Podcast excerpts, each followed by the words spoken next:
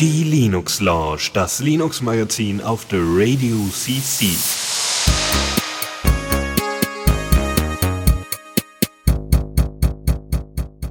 Guten Abend und herzlich willkommen bei der Linux Lounge Nummer 251.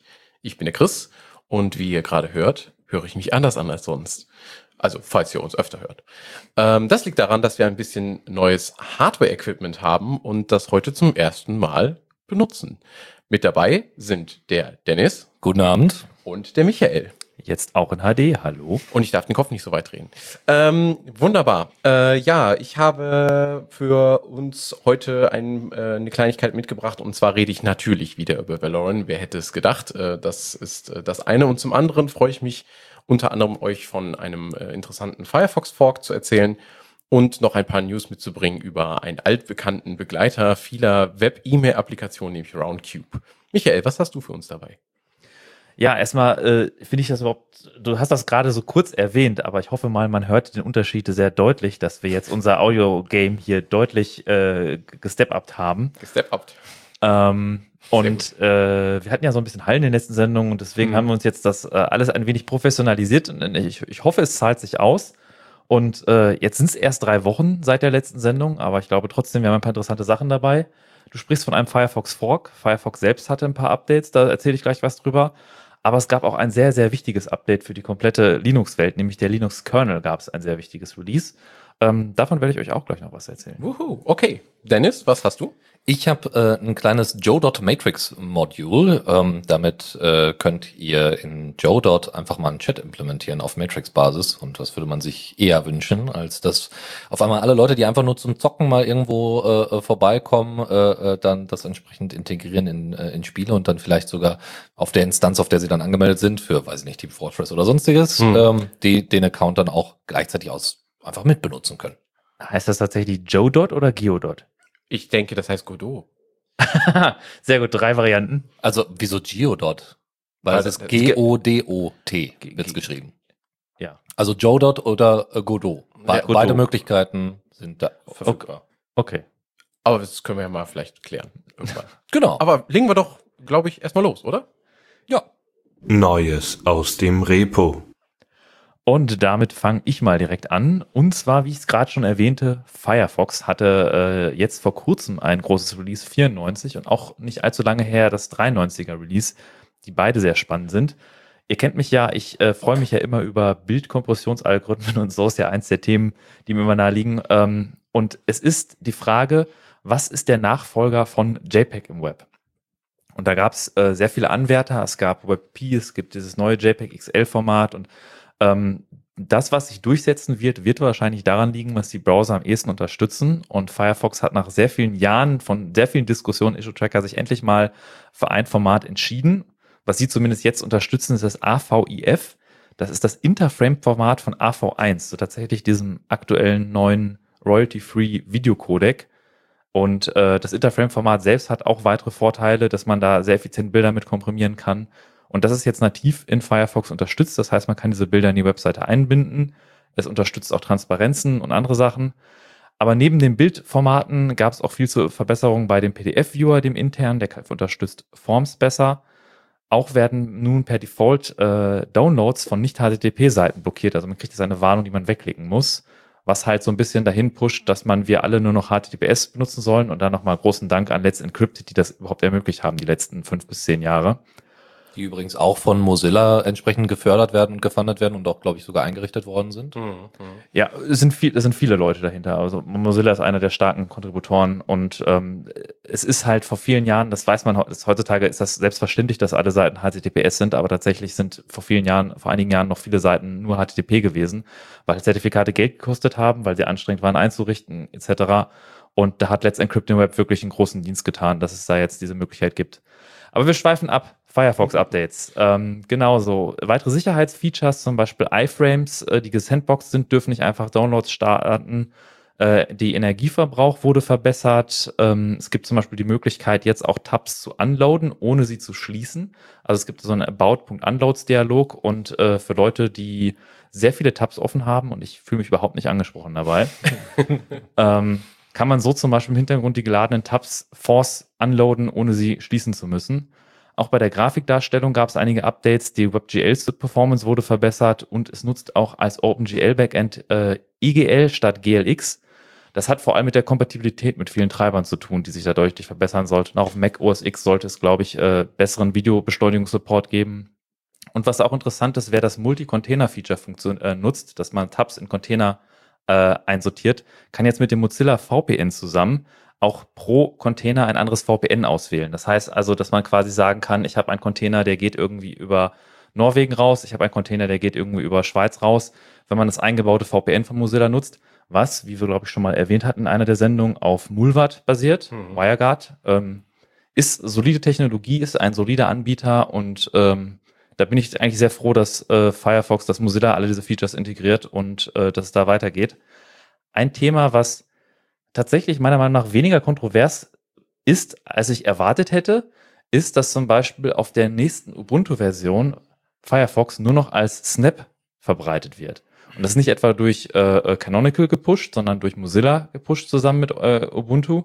Und ähm, vor ein paar Jahren hätte ich mir noch vorstellen können, da gab es einen Aufschrei in der Community, wenn man diese alternativen Paketformate nutzt.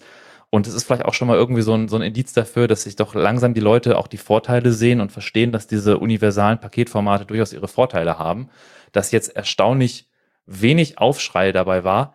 Es, es gibt noch weiter die Möglichkeit, es auch noch als äh, apt-Paket ins, zu installieren, aber äh, per Default wird es als Snap installiert und ja. Genau, das ist alles von Firefox. Also da entwickelt sich viel und ich bin froh, dass es so einen Browser wie Firefox gibt. Aber Chris? Genau. Gibt auch Alternativen. Es gibt Alternativen. Ähm, und ich habe euch einen mitgebracht, nämlich LibreWolf. Und LibreWolf ist ähm, ein direkter Fork auf dem, auf dem Upstream von der Firefox Codebase. Das bedeutet, dass ähm, wir tatsächlich sehr nah an der eigentlichen Entwicklung sind. Es gibt, glaube ich, jetzt auch aktuell die Version 94, gibt es auch schon von LibreWolf tatsächlich ähm, im, im Upstream. Und was LibreWolf tatsächlich macht, ist, ähm, er deaktiviert viel Telemetrie von äh, Firefox. Ähm, fokussiert äh, die Suchprovider auf datensparsame Alternativen. Also da ist nicht Google oder Bing oder sonst irgendwas vorher drauf, sondern du startest da tatsächlich mit DuckDuckGo und äh, hast auch noch Ecosia und andere Alternativen da drin. Ähm, und des Weiteren ist uBlock Origin bei diesem Browser äh, Fork vorinstalliert, was ja, einen beim Browsen im Web ein bisschen schützen soll vor der Verfolgung. Ähm, und was ich auch spannend finde, ist eine Browser Extension Firewall, die da als Feature mit drin ist. Was bedeutet, wenn ihr ein Browser-Plugin für LibreWolf installiert, könnt ihr diese, dieses Firewall-Feature dafür nutzen. Es ist standardmäßig nicht aktiv, das muss man aktivieren, steht auch in der Doku. Ähm, könnt ihr es äh, einstellen, was äh, für Verbindungen so ein Plugin nach außen zum Beispiel aufmachen darf, also wohin es telefonieren darf sozusagen, ähm, was ich auch ganz spannend finde. Äh, ja, äh, des Weiteren, ähm, als ich das selber ausprobiert und installiert hatte, da habe ich festgestellt, äh, da habe ich das AOR-Bin-Paket äh, benutzt, äh, um es zu installieren über, über Arch. Und äh, da war ein GPG-Schlüssel hinterlegt. Äh, ich habe jetzt gerade wieder vergessen, von wem der war, aber es war irgendwie ein mir bekannter Name da drin. Und ich habe dann ein bisschen geforscht und habe gedacht, okay, klingt irgendwie sinnvoll, scheint, scheint jemand zu sein, dem ich vertrauen kann. Äh, habe das Paket dann dementsprechend auch installiert. Müsste ich nochmal nachschauen. Ähm, und äh, was ich auch spannend fand, äh, man kann, da es ja basically Firefox ist, eigentlich sein Profil eins zu eins herüberpacken und dann damit weiterarbeiten. Davon wird aber in der Dokumentation, auch wenn man in Reddit sich da so ein bisschen informiert, tatsächlich aktiv von abgeraten, das zu tun. Äh, man möge sich doch bitte ein sauberes Profil anlegen, was nicht zuletzt auch daran liegt, dass man die ganzen Extensions, die man bei Firefox installiert hat, dann auch mit rüberzieht und das eventuell dann eventuell zu Problemen führt. Und da haben sie gesagt, äh, macht das lieber von vorne, importiert euch nur eure Bookmarks und äh, startet nochmal quasi mit einem neuen Eindruck. Äh, apropos Eindruck, mein allererster Eindruck zu diesem Browser war, als ich ihn aufgemacht habe, wow, der ist schnell. Also der startet sowas von flott und ähm, das war sehr beeindruckend. Äh, es ist kein Pocket drin, was äh, ja auch nicht unumstritten ist als Feature. Und äh, der Nachteil ist allerdings, es ist sehr spartanisch auf den ersten Blick. Also man hat ich habe noch nie so ein leeres Firefox-Fenster gesehen. da gibt's nur äh, den Menü-Button und ein offenes About, äh, äh, ähm, ja, äh, About, äh, wie heißt das nochmal, das leere Tab, äh, weiß ich gerade nicht mehr. Ähm, jedenfalls die leere Seite und ja, die Eingabemöglichkeit für eine URL und das war's. Ja, dementsprechend, da muss man das Ding mit Leben füllen. Ich finde es ja, ich find's ja sehr spannend. Ähm, es ist an sich total gut, weil es gibt diese sinnvollen Extensions für äh, Werbeblockieren, für Mhm. HTTPS Everywhere, für Privacy Extender, da gibt es verschiedene Sachen. Mhm. Und da ein vorgefertigtes Paket zu haben, was dir alle mitliefert, ist auf jeden Fall ein Usability-Gewinn. Ähm, was ich allerdings mich frage, ähm, die, die, wenn man sich so ein bisschen die, die LibreWolf das, das anguckt, das ist so ein bisschen dieses, ich bin pauschal gegen jede Art von Telemetrie. Ja. Und tatsächlich bin ich nicht ganz der Meinung, dass jede Art von Telemetrie schlecht ist, sondern auch eine gewisse Art von Telemetrie sinnvoll sein kann. Und ke- keine Frage, Mozilla hat sich in der Vergangenheit, hat schon ein paar sich ordentliche Fehltritte geleistet. Aber schaut man sich die Alternativen an, schaut man sich die, das große G an, dann äh, äh, ist die, ist dann das verblasst das, finde ich, was Ja, an Dark eindeutig. Pattern und, und Privacy Violation so angeht, ist äh, Mozilla und Firefox, finde ich, immer noch sehr weit vorne dran äh, dabei. Und dass dann solche Sachen wie Pocket drin sind, was ich kenne keinen, der Pocket nutzt, Ich aber es ist halt, es finanziert halt die- diese Entwicklung und dann ist die Frage, ähm, wenn sie darauf verzichten, dann haben sie vielleicht äh, fallen ihnen wichtige Finanzierungsmodelle weg und wenn sie es integrieren, ist aber nicht per Default gleich alles zum Hersteller sendet, ist das ein hinnehmbares Übel und deswegen ich ich finde das Projekt LiebeWolf zwar gut und dass es sowas gibt, dass das auch schon alles voreingestellt ist und die ganzen äh, Sachen deaktiviert, die man nicht braucht. Ähm, gleichzeitig aber bin ich froh, dass es Firefox auch so gibt, wie es ihn gibt und äh, glaube nicht, dass das funktioniert hätte, würden so Leute, die während LibreWolf gearbeitet haben, versucht haben, so einen Browser von Grund auf zu entwickeln. Aber vielleicht das, also das, was Chris gerade meinte, auch, dass er so leer wirkt, ähm, das kann, äh, also vielleicht sollte sich da, also vielleicht auf, der- auf der einen Seite ist das ja ganz schön, so eine ne, Wh- White Space, so erstmal, äh, das ist total rein, ja, so zumindest macht das den Eindruck. Aber auf der anderen Seite hat äh, Firefox ja auch ganz, ganz viel User-Testing und so weiter gemacht, um bestimmte Elemente mit einzubringen. Ja, dass das alles ein bisschen farbiger aussieht, ein bisschen genau mit Leben gefüllt aussieht, auch wenn jetzt Pocket meiner Meinung nach nicht zwangsläufig dazu gehört. Ähm, und das, was du äh, schon meintest, Michael, nämlich die, ähm, wenn es darum geht, wie man neue Finanzierungsmodelle hinkriegt, das ist echt ein Riesenproblem. Jetzt, wo Google dann sehr wahrscheinlich bald wegbricht, ähm, sp äh, sp äh, spielt man jetzt auch mit Bing und so weiter rum. Und das ist einfach nicht nachhaltig. Das, das Also- wissen nicht alle Leute, dass Firefox wirklich sagen, das sehr, groß, bekannt. sehr großen Teilen von Google finanziert wird. Also deren Hauptkonkurrent. Das ist schon, Ja. Ich meinte jetzt tatsächlich, die, also das war mir bekannt. Was ich jetzt meinte, ist, die wollen damit aufhören. Also Ja, diese, ja, ja. diese Kooperation endet. Also die werden, also ich glaube, die wurden sowieso schon ein bisschen reduziert von den finanziellen Mitteln, aber ja, also die, die, also Mozilla will da ja auch unabhängiger werden, Hm. weil ich meine, wenn äh, Chrome sowieso schon Der oder Google den, ist, ja. genau, dann äh, sollte man sich vielleicht auch eine andere Finanzierungsmodelle suchen. Und ich weiß ja nicht, wie viele Leute die auch rausgeworfen haben. Ja, gab es letztes also Jahr auch in einer Sendung hatten wir drüber gesprochen, glaube Ja. ich, dass es da sehr viele Leute gekündigt wurden. 10 oder 20 Prozent. Also es sind wirklich viele Leute ja. gegangen worden. Und ähm, die haben ja auch so ein, das muss man ja auch sagen, so bei, äh, es ist zwar eine Non-Profit-Organisation, zumindest die Mozilla Foundation, aber darunter gibt's ja die MZLA, glaube ich, heißt die. Das ist die, die äh, Firma, die Thunderbird organisiert. Und dann gibt's dann noch die Mozilla Corporation, die auch so hundertprozentige Tochter der Foundation ist beispielsweise.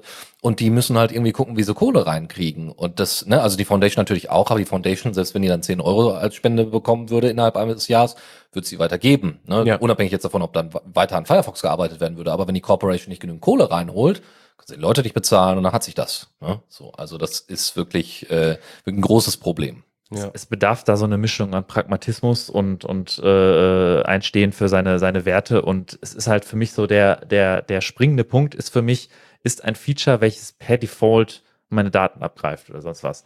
Wenn da jetzt zum Beispiel vorgefertigt in meinem äh, neue Fenster, neue Tab-Ansicht, äh, Amazon, Ebay und Schlag mich tot, die alle da als Link verfügbar sind, das heißt ja noch lange nicht, dass da irgendwelche Daten hingehen. Die sind dann da verfügbar, da drücke ich dreimal auf X und dann sind sie weg. Damit kann ich leben und das ist mir eigentlich deutlich lieber, wenn das hilft, Mozilla zu finanzieren, als dass es dann irgendwie heißt, dass da äh, Sachen drin sind, die per Default Daten verschicken. Ja, es ist immer so, bei, bei LibreWolf ist es auch so, die haben die Features, die ich jetzt gerade erwähnte, wie zum Beispiel das mit der Telemetrie, das ist deaktiviert. Man kann es wieder aktivieren. Es ist jetzt nicht, dass sie das irgendwie ausgebaut haben, aktiv oder so, sondern die haben einfach ein paar der, ähm, eigentlich der Default-Settings an sich angepasst.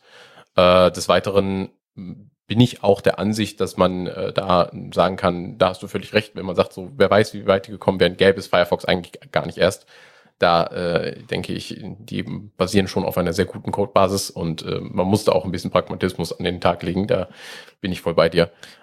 Aber das, das andere Problem ist ja auch so ein bisschen, äh, wenn man so eine Fork von Firefox hat oder auch von jedem anderen Browser oder Browser-Engine, man muss ja immer, also ne, was, was alles für Ressourcen bei, bei äh, Chrome reingeworfen werden, damit das Ding sicher ist und, weiß ich nicht, äh, ähm, äh, Millionen Dollar dafür ausgegeben werden, damit das Ding irgendwie äh, safe ist. Und das ist ja bei Firefox ganz ähnlich, ohne dass du jetzt dieselbe Höhe von, ne, äh, äh, ähm, von, von Ressourcen hast oder ähm, das Volumen von Ressourcen hast. Bei Libre, äh, LibreWolf, wie ich schon gerade richtig sagte, ist primär ein Import, ein paar Standard-Configs, ein paar Sachen eingebaut, ein paar Sachen ausgebaut. Super Sache, ist ja auch in Ordnung. Aber ohne Firefox wird das nicht funktionieren. Also ohne, ohne Mozilla wird das nicht funktionieren. Es, es löst aber, wie ich am Anfang erwähnt habe, das Problem, dass wir sind irgendwie in dem Thema drin und ich weiß, dass irgendwie uBlock gerade ein cooler Blocker ist und was für Plugins ich installieren kann, die mir da helfen, meine Privacy zu wahren und äh, andere Features, die ich potenziell nicht will, abzuschalten. Das wissen viele Leute nicht. Die, die, die haben nicht, sind so tief in dem Thema drin, dass sie wissen, welche Extensions sie brauchen, wie sie sich ihren Browser konfigurieren. Und dann ist es für die vielleicht eine gute Empfehlung, denen zu sagen, hier nutzt das, das hat, ist so eingestellt, dass das schon sehr privacy fokussiert ist. Absolut. Ähm, was mir gerade auch einfällt, äh, ich habe bei dem ähm, Durchsehen der Dokumentation von LibreWolf auch gesehen, dass die sagen, wir sind zum Beispiel nicht Arkenfox. Das ist, glaube ich, äh, einfach nur ein Set von Einstellungen und vorinstallierten Plugins, die man für Firefox mit installiert. Also es ist quasi eine andere Auslieferung von Firefox, wenn man so will. Ähm, und die, äh, was mir noch, äh, was ich gerade nur nachschieben wollte, die Seite, nach der ich gerade suchte, ist about Doppelpunkt blank. Das ist die leere äh, Browser-Seite, die man da gezeigt kriegt. Was ich zum Beispiel netter gefunden hätte, wenn sie gesagt hätten, naja, wir haben ja sowieso und als äh, DuckDuckGo als Default Search Engine, dann zeigen wir als Startseite nicht defaultmäßig eine leere Seite, sondern die Suchseite von DuckDuckGo, weil wir das sowieso schon als Standard drin haben. Was den Nachteil hätte, dass natürlich, und das äh, zum Beispiel hier auch der KuCats-Blog und so weiter, mein KuCats immer wie, also Datenschützer und so weiter, der da auch entsprechend drüber bloggt, ja auch immer wieder sagt so, na ja, also stand, also ne, ist ja schön, wenn da irgendwelche Standardinformationen drin sind, aber das sind alles direkte Verbindungen zu irgendwelchen Servern, um die, die Kerninformationen, das ist ja bei, bei Google, wenn Ja, du dich ein, absolut. wenn du ein Setup machst, also wenn du, wenn du bei, bei Android das allererste Mal anfängst, werden erstmal ohne eine Daten gesendet, damit die überhaupt wissen, du existierst. Ja, obwohl du eigentlich noch, obwohl noch nichts passiert ist, ja. Alles ist nackig, aber allein, dass die wissen, wir haben hier einen Datenpunkt, den können wir wieder zurückverfolgen. Und das ist, also, und ich würde da bei DuckDuckGo würde ich auch vorsichtig sein, ne? Ich mag DuckDuckGo, aber ich bin mir auch darüber bewusst, das Ding ist inzwischen zu groß geworden. Ähm, und äh, das bisschen, was sie da an Werbung machen und so weiter, ähm, ich glaube nicht, dass das das Einzige ist, womit die dann in Zukunft Kohle machen werden. Ähm, dazu noch die äh, ähm, eine Alternative zu dem Fall könnte vielleicht sein, dass man tatsächlich statt eine leere Seite zu machen, vielleicht eine eigene Startseite designt, die irgendwie nur mit dem Browser mit ausgeliefert wird und angezeigt wird, die einem zum Beispiel ein bisschen ähm, an die Hand gibt, was macht dieser Browser, was macht diesen Browser besonders als Fork von Firefox und so weiter, dass man zum Beispiel sofort Informationen darüber hat, dass ein Blocker installiert ist, ähm, dass man Seiten ab dieser Seite direkt ansteuern kann, indem man oben hinklickt, oder dass man eben zum Beispiel DuckDuckGo oder eine andere Suchmaschine, dass die Default-Suchmaschinen da mit einem Link, einem einfachen Hardlink irgendwie, einem Hyperlink, meine ich, ähm, aufgelistet sind. Und äh, es ist halt immer noch besser, den, eine Nutzerin irgendwie willkommen zu heißen, statt einfach nur eine leere Seite zu machen. Absolut. Ich, ich bin dafür, dass wir mal noch irgendwann eine Sendung machen zum Degoogeln. Ja, Das, ja, das, wäre sollten wir mal das Thema, wo wir die Ex Extensions, was man im Browser haben kann, Also was wir, man wir gehen Leben- auf digitalcourage.de und lesen dann vor, was da drauf steht. Beim Basic stehen da Infos, Ja, aber also ganz ja. ehrlich, es gibt ja auch viele, viele äh, YouTuberInnen und so weiter, Ja, die das absolut. entsprechend thematisieren, Mhm. ja, äh, Geo, äh, Geotech äh, und wie heißen sie dich? Also einige, die auch auf PeerTube unterwegs sind und äh, wie heißt der nochmal, ähm, Incognito News oder so. Also da, also da gibt's durchaus einiges an Anleitungen auch äh, zum Degoogeln des eigenen Telefons. Ja, aber man sieht, Browser sind ein sehr umfangreiches Thema. Ich würde direkt einmal weitergehen, wenn jemand was dagegen hat. Wunderbar. Ähm, ich habe nämlich noch etwas aus dem Web mitgebracht, nämlich äh, einen Webmailer. Und zwar geht es um Roundcube. Und Roundcube ist deswegen erwähnenswert. Äh, klar, das hat, glaube ich, so ziemlich jeder, der sich äh, mit äh, Open Source äh, Webmailern beschäftigt hat, schon mal gesehen. Ähm, das Besondere, Web, äh, Roundcube hat jetzt ein neues Release und zwar die Version 1.5.0. Äh, und ich sage nur, oh oh, Dark Mode. und zwar hat Roundcube für seinen äh, Elastic Skin jetzt tatsächlich auch ein Dark Mode äh, drin, was ich so ganz spannend finde. Es gibt jetzt äh, Support für OAuth 2 bzw. XOAuth. Ähm, und man hat auch noch so ein paar kleine Usability-Features eingebaut, wie zum Beispiel, dass man jetzt Empfänger, das heißt, wenn man eine neue E-Mail erstellt und hat in die Anleiste zum Beispiel jetzt äh, dennis.bochum.de reingeschrieben oder so, dann äh, kann man ähm, diese, kann man sich diesen äh, Empfänger jetzt nehmen und zum Beispiel in CC oder BCC reinziehen, ähm, einfach per Drag and Drop. Das ging vorher nicht. Und ähm, was ich ein wenig eigenartig finde, sie haben für MySQL, äh, für die Datenbank im Hintergrund jetzt Full Unicode Support. Okay, wir sind im Jahr 2021, Full Unicode Support erwartete ich eigentlich bei Projekten dieses Alters schon früher, aber äh, ich denke, es hat wahrscheinlich nichts mit der Anzeige zu tun, sondern einfach mit der Speicherung in der Datenbank. Ähm, ja, noch ein paar andere Sachen, äh, nämlich Support für äh, RFCs äh, 7888 das ist IMAP Literal Extension. Was genau die macht, ich habe keine Ahnung. Ich habe es noch nicht nachgeguckt. Und RFC 2231, also irgendwelche Encodings. Ähm, und sie haben das Caching von ähm, Roundcube ebenfalls refactored. Also der, der Mailer, der Webclient Roundcube, ich hatte den mal selber betrieben. Es ist nicht mehr die fancyste, neueste Software, die jetzt irgendwie hm. gerade ein hippes neues Projekt ist. Man muss aber da sagen, es ist halt auch entsprechend gereift, also es ist stabil und ja. als, als Alternative, ich meine, was sind die großen Alternativen? Scribble Mail? Das ist, glaube ich, ein verbreiteter, selbstpostbarer. Das, also, das, das nee, ist keine Alternative. Das ist keine Alternative. Ich, das, ja. Und äh, äh, gerade wenn man seinen Mail-Server selber hostet, erstmal mein herzliches Beileid. Ja. Und zweitens äh, ist Roundcube tatsächlich als Webmailer wirklich auch sehr gut geeignet für, äh, wenn man seinen Familienmitgliedern oder nicht so technikversierten Menschen Zugang gibt, ist Roundcube vom Interface wirklich gut benutzbar. Ja. Und was ich auch zum Beispiel sehr schön finde, ich mag es, meine Filterregeln auf dem Server zu definieren. Das geht mit dem Sieve-Protokoll. Mhm. Und Sieve sind normalerweise Skripte, also solche Textdateien, die man schreibt. Und Roundcube bietet einen Editor, einen Sieve-Editor, der einem so einfache Regeln auch zusammenklicken lässt. Das heißt, ich habe die Fähigkeit, meine meine E-Mails auf dem Server schon richtig zu filtern in Ordner oder in Regeln, wie ich das auch haben will und muss dafür dann nicht die Sieve-Skripte selber, also die muss ich trotzdem selber schreiben, aber es gibt so einen unterstützenden Assistent im Roadcube. Hm. Also ähm, und ich glaube, es gibt sogar ein Nextcloud-Plugin, um Roundcube in Nextcloud zu integrieren. Das heißt, man hat dann so diese Rundumlösung für seine Familie, dass man dann auch neben den Cloud-Alternativen auch sein Mailer direkt in der Nextcloud hat. Obwohl es in der Nextcloud auch selber nochmal einen Mailer gibt, den man ja, nutzen ja, kann. Der ist nicht super toll, aber ja. Aber wenn man jetzt mit Roundcube gut klarkommt, dann warum sollte man das nicht nutzen, klar. Was mir zu äh, Roundcube, ich wollte noch kurz was nachliefern. Ich habe nämlich einen, einen Teil meiner Notizen besprungen, habe ich gerade gesehen. Ähm, zusätzlich zu den Bewegen von Empfängern gibt es auch noch Collected Recipients, also man kann sich jetzt Gruppen anlegen und die irgendwie verwalten. Und Trusted Senders, was bedeutet äh, Leute, die man definitiv nicht irgendwie aussortiert haben möchte in irgendeiner Form, dass man, wenn man irgendwie eine Spamliste hat oder so, die können darüber jetzt auch definiert werden. Ähm, Roundcube wird ja auch äh, von vielen Projekten tatsächlich verwendet. Wenn ich zum Beispiel mal an Uberspace denke, den Shared Hoster hier aus Deutschland, ähm, die ähm, benutzen ja auch Roundcube als Standard-Webmailer für äh, jede Instanz, die man da hat. Ähm, Finde ich dementsprechend auch völlig valide. Also ich bin jetzt gerade mal auf die, also ihr könnt es ja auch sehen, ja, ja, auf die Webseite von Squirrel Mail und ähm, also was soll man sagen? Äh, oh das Eichhörnchen ist süß. Ja, das war's dann also, aber auch Maximum. Ähm, aber man muss sagen, so bei Open Source Projekten sind die Screenshots sowieso nie aktuell. De, doch, ja. doch. Der, der, das ist aktuell. Der, der Chris und ich, wir kommen ja von der TU Dortmund und die TU Dortmund betreibt tatsächlich Squirrel Mail Betrieb. als Betrieb. Haben sie, haben sie abgeschafft? Die haben Roundcube jetzt. Wahnsinn! ja, unglaublich seit, äh, ich meine, irgendwann mal vor einigen Monaten davon gehört zu haben. Es ist noch nicht so lange so. Also IPv6 und kein Squirrel-Mail mehr. Die TU Dortmund wird ja langsam richtig modern. Deswegen technische Universität, Universität ja. endlich. Ja. Nein, ich, äh, TU Dortmund, großartige Uni. Ne, ich, aber wir hatten Squirrel, wir hatten Squirrel Mail, äh, die, als ich da äh, studiert habe, war halt Squirrel Mail immer der Standard und ja, es ist sehr spartanisch, ist ein alter wie wir gerade sehen, ja. Ja, oh. äh, das war's mit dem Thema. Dann darfst du direkt weitermachen. Dann mache ich mal direkt weiter. Wenn wir beim Thema Selbsthosten schon sind, gibt es ja, wenn man einen Linux-Server betreibt, sehr viele Einstellungsmöglichkeiten für die Netzwerke, für Storage, für seine Container-Engines, für die Nutzer. Und es gibt diverse Projekte, die einem versuchen, quasi eine Allround-Lösung zu bieten, diese Sachen einzustellen.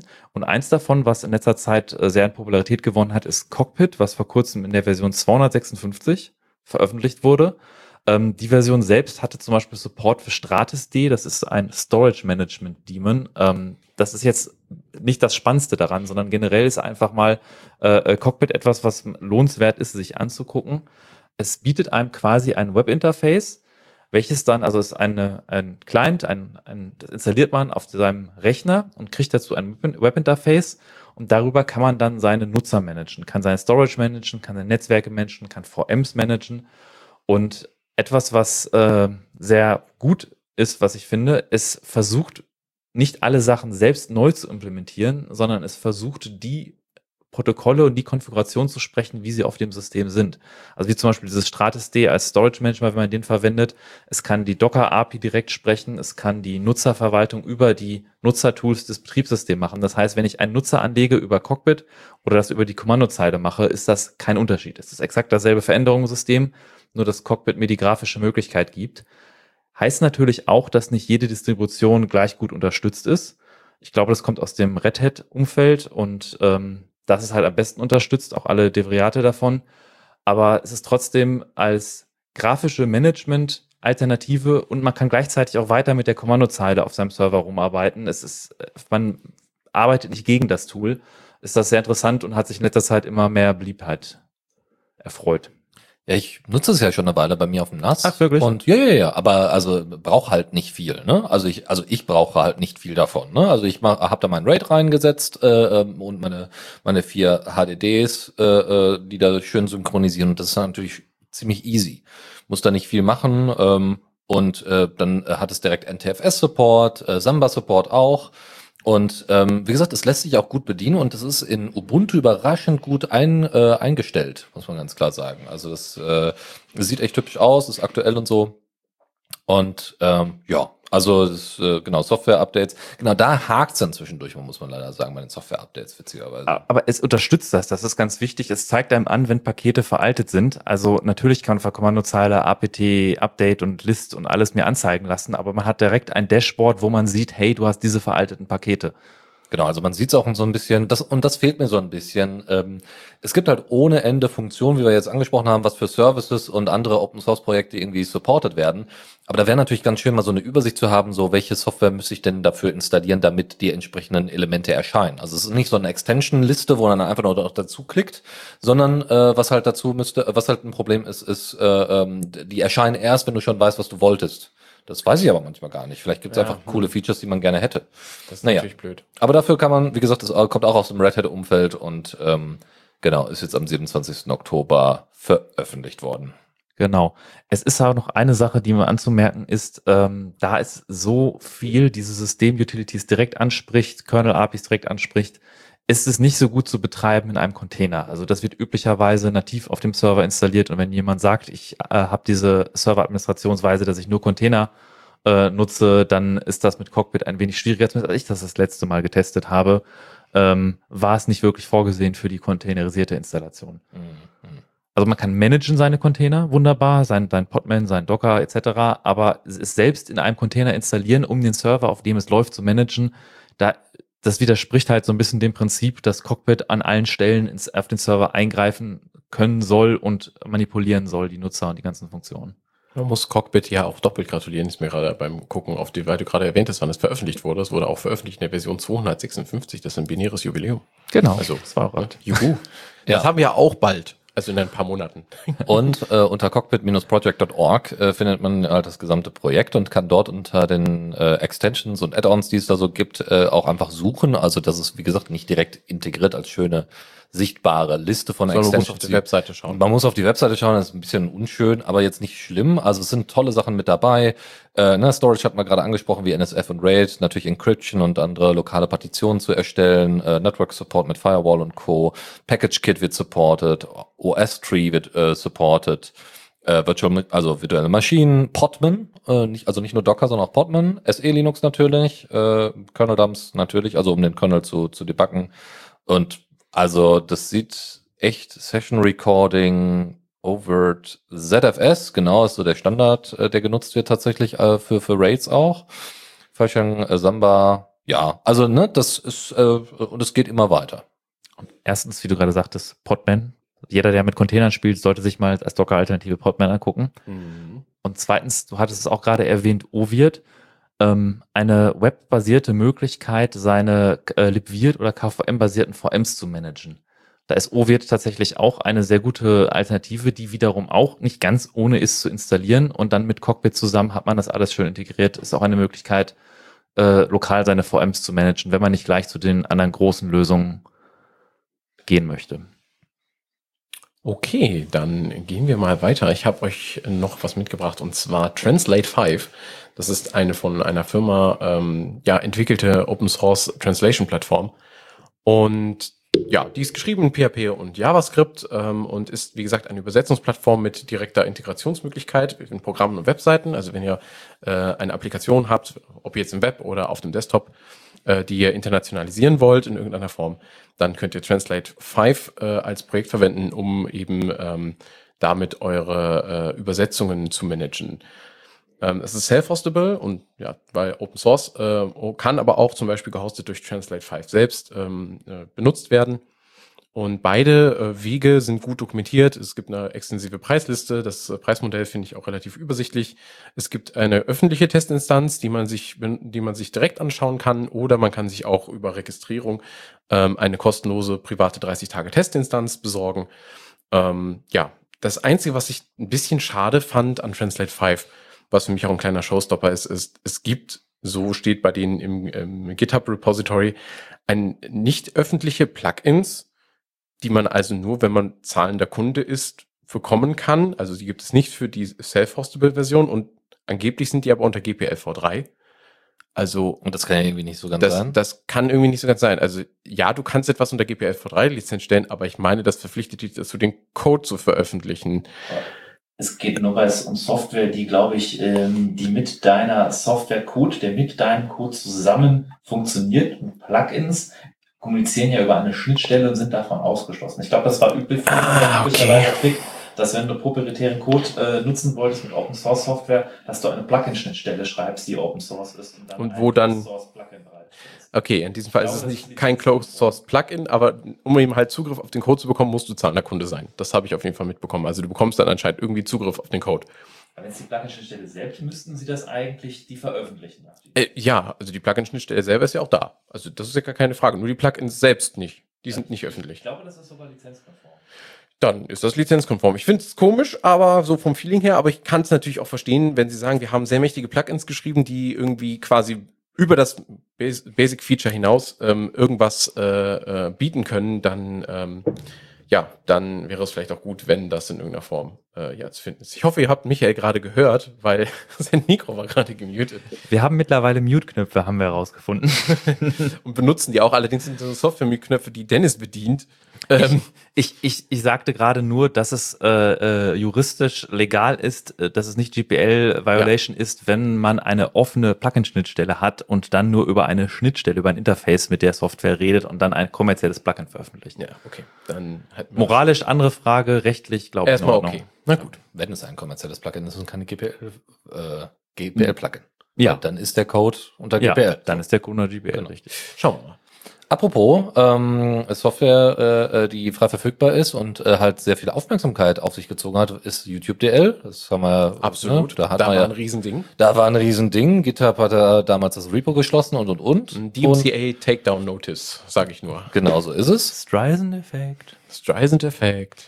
Genau. Ähm, und vielleicht, also wir wissen nicht so ganz genau, was der Grund ist, aber seit dem 1. Juli gibt es quasi, äh, war der letzte Commit bei YouTube DL, also einem dem bekanntesten äh, der bekanntesten Software, um entsprechend YouTube und andere Plattformen da die äh, Software, äh, äh da die die Videoinhalte runterzuladen. Und da, also Juli ist ja schon eine Weile her, ist ja nicht viel passiert. Ähm, so, jetzt gibt es inzwischen ein paar Forks. Eine Fork davon möchte ich euch kurz vorstellen, das ist YTDLP, also YouTube DLP im Endeffekt, ähm, äh, in, der äh, in der Version, die vom 21.10.2021 ist. Und äh, da gibt's unter anderem, dass ihr ähm, simultan Downloads organisieren könnt und direkt merchen könnt, die Informationen, die verbessert worden sind. Äh, Metadaten werden besser eingebettet. Ähm, Äh, ihr könnt, äh, genau, es gibt sogar eine, einen Support für Sponsor-Block. Das heißt, es gibt ja innerhalb von YouTube-Videos immer mal so wieder Sponsor-Sequenzen und so weiter. Und es gibt ähm, einen bestimmten Service, wo ihr das einfach markieren könnt. Also gibt es ein Plugin für, wo ihr selber die Sachen markieren könnt im YouTube-Video von der Sekunde zu der Sekunde. Dann wird das einfach rausgeschnitten. Und äh, YTDLP kann das wohl supporten und schneidet den Kram dann sofort raus. Und somit habt ihr dann relativ, äh, also habt ihr dann wirklich reines und werbefreies äh, nicht nur YouTube, sondern auch eine werbefreie Datei. Ich muss da unbedingt mal nachgucken, dass ich das in meinen, in meinen Skripten, die ich da so geschrieben habe, mit YouTube DL äh, oder jetzt dann YouTube DLP, ja, das entsprechend ergänze, weil das ist wirklich, also das, da wirst du wahnsinnig. Also am besten, wenn noch irgendwie so eine Ergänzung mit äh, Like and Subscribe wird auch noch rausgeschmissen, weil äh, kann ich eh Hit nicht, will ich eh nicht, hau ab. And I see that only 5% of my viewers are actually subscribed to me. Ja, ja, ja, ja, ja. Ne? Also ich verstehe, warum man das, ne, wenn man in dem Bereich unterwegs ist, warum man das möchte. Und das tut mir auch leid, aber es ist mir so, bei so vielen Leuten jetzt so aufgefallen, so nervig einfach. Es, Also ich, ich konsumiere relativ viel YouTube und ich habe auch einige Leute, die das schon als Scherz quasi teilweise dieses Like and Subscribe als, als Meme reinbringen. Ich habe aber nie ganz verstanden, es kommen so manche Effekte, die kommen so spontan und irgendwie plötzlich machen das alle. Wie dieses, ich habe nur gehört, dass xx Prozent meiner Viewer subscribed sind. Das hatten irgendwann plötzlich alle mit angefangen. Wen interessiert das? Google. Ja, aber, Genau. aber, aber doch nicht die Leute, die die Videos gucken. Warum? Ja, aber Egal. anscheinend, anscheinend gibt es, also man weiß ja, dass bei Google selbst alles, was gesprochen wird, an Geräuschen klassifiziert, transkribiert und Google äh, äh, in, wertet deine Videos auch inhaltlich aus. Ob du sie selber, ob du sie selber nun untertitelst oder nicht, Google weiß, ob du über Kriegssachen redest und wenn du irgendwas über Krieg und Gewalt redest, bist du zum Beispiel per Default demo, demonetarisiert. genau. Teilweise sogar die Inhalte, also im Sinne von, wenn du Text einblendest und die können OCR Also drüber wenn ich laufen einen lassen. Historienkanal mache und über Welt, den Zweiten Ja. Weltkrieg Das- rede oder so, ist das, Thema durch. Das war ein Riesenaufschrei vor zwei, drei Jahren, dass viele YouTuber, die solche News-ähnlichen äh, Formate haben, die halt immer News erzählen, die sagen, ich kann keine kontroversen News mehr erzählen, weil ich dann sofort demon demonetarisiert werde. Ja. Das ist, also da, da hat sich viel Da werde ich bewegt. dann veräppelt. Oh. Oh. Ja, aber nichts anderes ist der, der Store, oder? Ja, die Leute sollen PeerTube benutzen. Was ist nur los? Ähm, Aber äh, das ist äh, die Geschichte auch jetzt, um mal da zurückzukommen auf YouTube DL, Ja. dass die Commits da gestoppt haben. Ähm, das hatte ich noch gar nicht so auf dem Schirm. Das klingt ja nach, nach also Verschwörungstheorien jetzt. Es erinnert an, also. es gibt genug Forks. Aber ja, es, es aber- ist eine riesige Industrie, die wirklich massive Mittel einsetzt, um gegen sowas vorzugehen. Und in der Mhm. Vergangenheit jetzt nicht gegen YouTube DL, aber gegen andere Projekte teilweise sehr krass vorgegangen ist. Und das ist die Frage, also also, Ich meine, bei momentan, ich habe, Entschuldige, YouTube DL äh, vor kurzem auch noch benutzen wollen, weil ich nämlich äh, äh, ein bisschen Probleme mit meinem Kodi hatte und MyThink äh, X äh, schauen wollte, tatsächlich, und äh, das äh, verpasst hatte und dachte mir, ich mach schnell über YouTube. Ich habe es dann letzten Endes über die äh, Mediathek geschaut von, von ich weiß, ZDF ist es, glaube ich, ja, genau. Ähm, aber äh, da war der Download extrem langsam. Genau, und das war auch das Ding, warum ich mich überhaupt damit beschäftigt habe, dass es da einen Fork gibt, weil äh, äh, da wurde auf jeden Fall gedrosselt. So, Ja, das, die äh, scheinen Google zu erkennen, wenn du das, ja. wenn du das benutzt. Ja. Und äh, offensichtlich gibt es auch Gegenmaßnahmen, weil andere Forks können das wohl noch gut. genau. Aber, Aber dafür so muss wie weiterentwickelt werden. Ne? YTDLP, aber äh, äh, das ist krass. Ja, also es gibt noch weitere Features, ne, äh, die äh, automatisch äh, übersetzten Untertitel können direkt integriert werden. Ähm, und äh, ja, also wie gesagt, ihr könnt äh, da einfach mal drauf schauen. Ähm, es, äh, es hat mich gerade so ein bisschen an TrueCrypt erinnert, muss ich ganz ehrlich sagen. äh, so von, also ne, es fehlt eigentlich nur noch die Nachricht so, ja, nutzt ähm, an, am besten andere Software von, also ne, so, so, da, da fehlt noch die offizielle Nachricht.